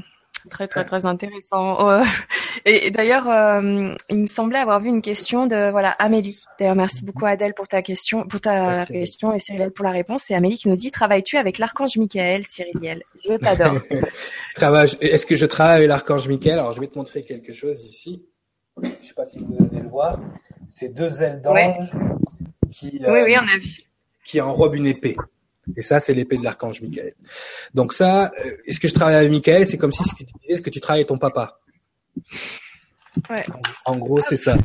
En gros, c'est ça. J'ai l'image donc de, de l'archange Michael et, euh, mhm. et, donc il a cette épée. Voilà. L'archange Michael et ça, bon, ça on, le, on le verra plus tard. C'est vrai qu'il y a, y a beaucoup de, de controverses là-dessus, mais pourtant c'est une vérité implacable. Après, je pourrais, je pourrais vous le montrer.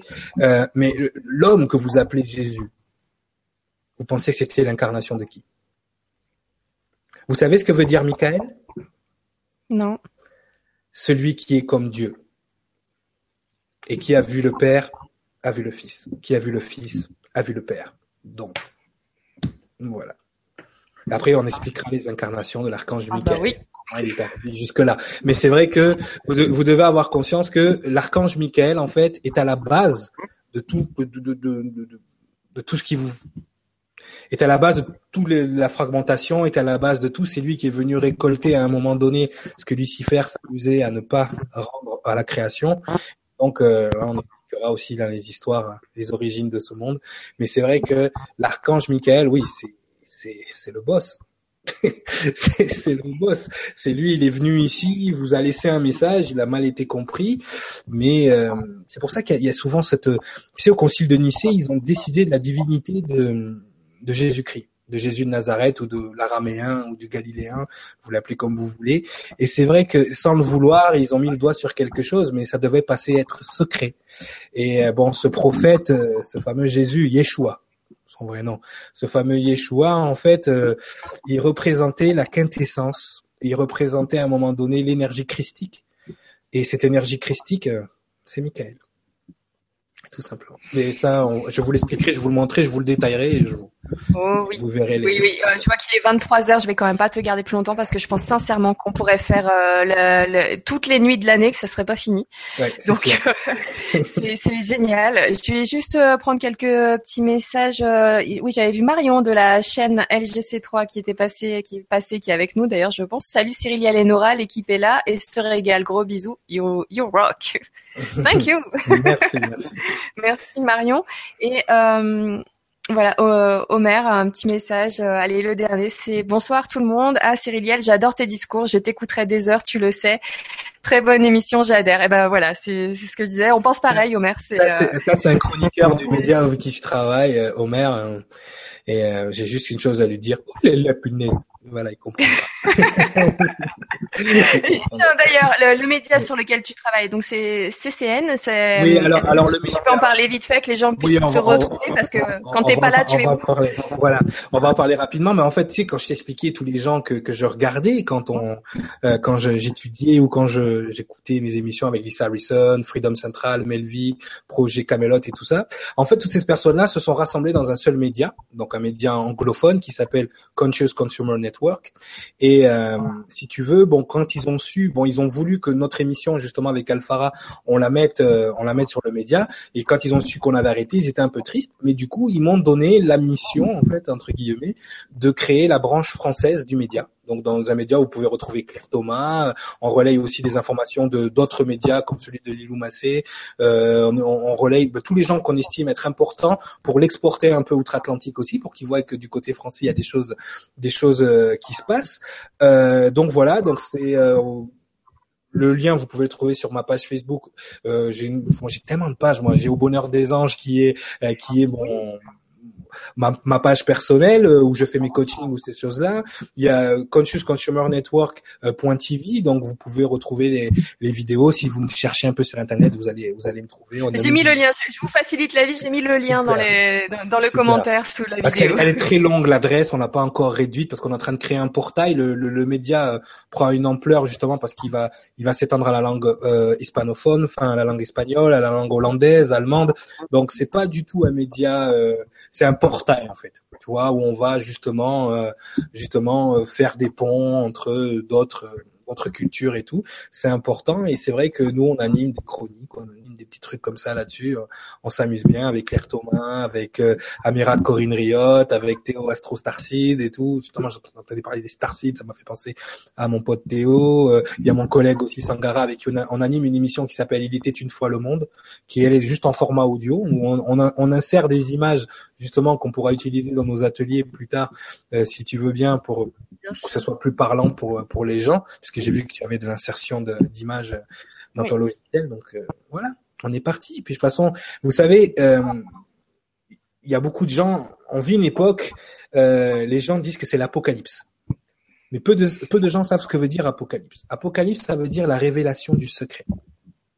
Ça veut pas dire la fin du monde, ça veut pas dire l'Armageddon, c'est la révélation du secret. Et on vit dans une période où vous vous réveillez tous un petit, un petit peu pour pouvoir accueillir ce secret. Et moi, je fais partie des messagers qui sont là pour vous, pour vous, pour vous donner ce secret, ces secrets et, connecter justement toutes les informations que vous avez à un seul endroit. C'est ça le plus important. C'est clair. Et ben du coup, je, genre, écoutez, mais tu sais quoi, mais vraiment, c'est c'est juste génial de t'entendre. C'est euh, ben, j'ai du mal. En plus, ça doit se voir. À chaque fois, je reprends la parole avec une seconde de décalage parce que je suis là, j'attends la suite.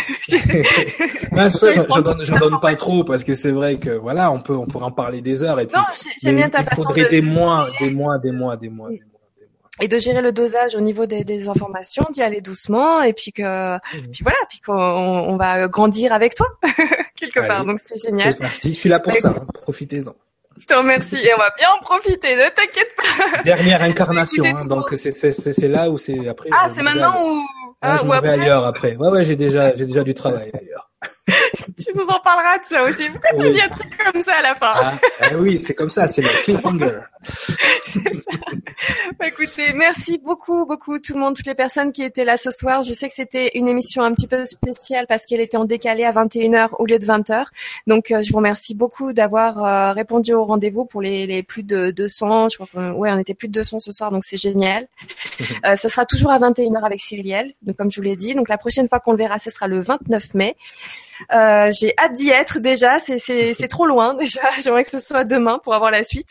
Mais sinon, d'ailleurs, à ce propos, justement, de demain, euh, normalement, vous avez l'émission avec euh, Sylvie sur LGC1 à 14h comme d'habitude. Et puis, euh, bah voilà, encore une fois, merci à vous pour votre soutien, votre présence avec nous sur euh, sur cette chaîne.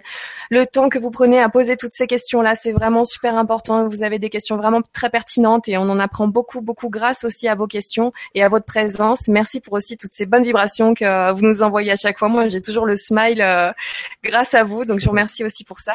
Je vous souhaite une bonne fin de soirée et comme d'habitude, le mot de la fin, c'est pour l'invité et ce soir, c'est toi, Cyriliel. Donc à toi de jouer pour le mot de la fin. Bah, le, mot de la fin, bah, écoutez, si vous avez des questions ou quoi que ce soit, c'est vrai parce que je sais que je jette toujours des pavés dans la mare et ça va. Alors, dites-vous une chose. Déjà, je vais vous donner un petit, allez, un petit, un petit coaching. Dites-vous que votre ego, dans trois jours, il va essayer de rationaliser tout ce que j'ai dit. Il va essayer de l'effacer, va essayer de le comparer à d'autres informations, c'est normal. Il n'y a pas de souci. C'est un processus, c'est des mécanismes qui sont enregistrés. Donc c'est vrai que là vous avez pris beaucoup d'informations d'un coup. Je sais que je les ai données de façon euh, de façon bien précise parce que je sais très bien ce qui va se passer. C'est votre première euh, votre première leçon entre guillemets. Euh, donc c'est pour ça que je l'utilise dans mes coachings aussi. Hein, je fais exprès. Euh, ce que vous devez savoir, voilà, c'est que vous avez un mécanisme. Généralement, c'est trois minutes, trois heures, trois jours. Et pour les vibrations maîtres, des fois, ça peut aller jusqu'à trois semaines. Mais c'est vrai que votre ego va essayer de rationaliser, d'effacer certaines informations, de comparer. Il va aller se renseigner, il va aller parler à des, on va dire, à des spécialistes du truc pour savoir si c'est vrai ou si c'est pas vrai.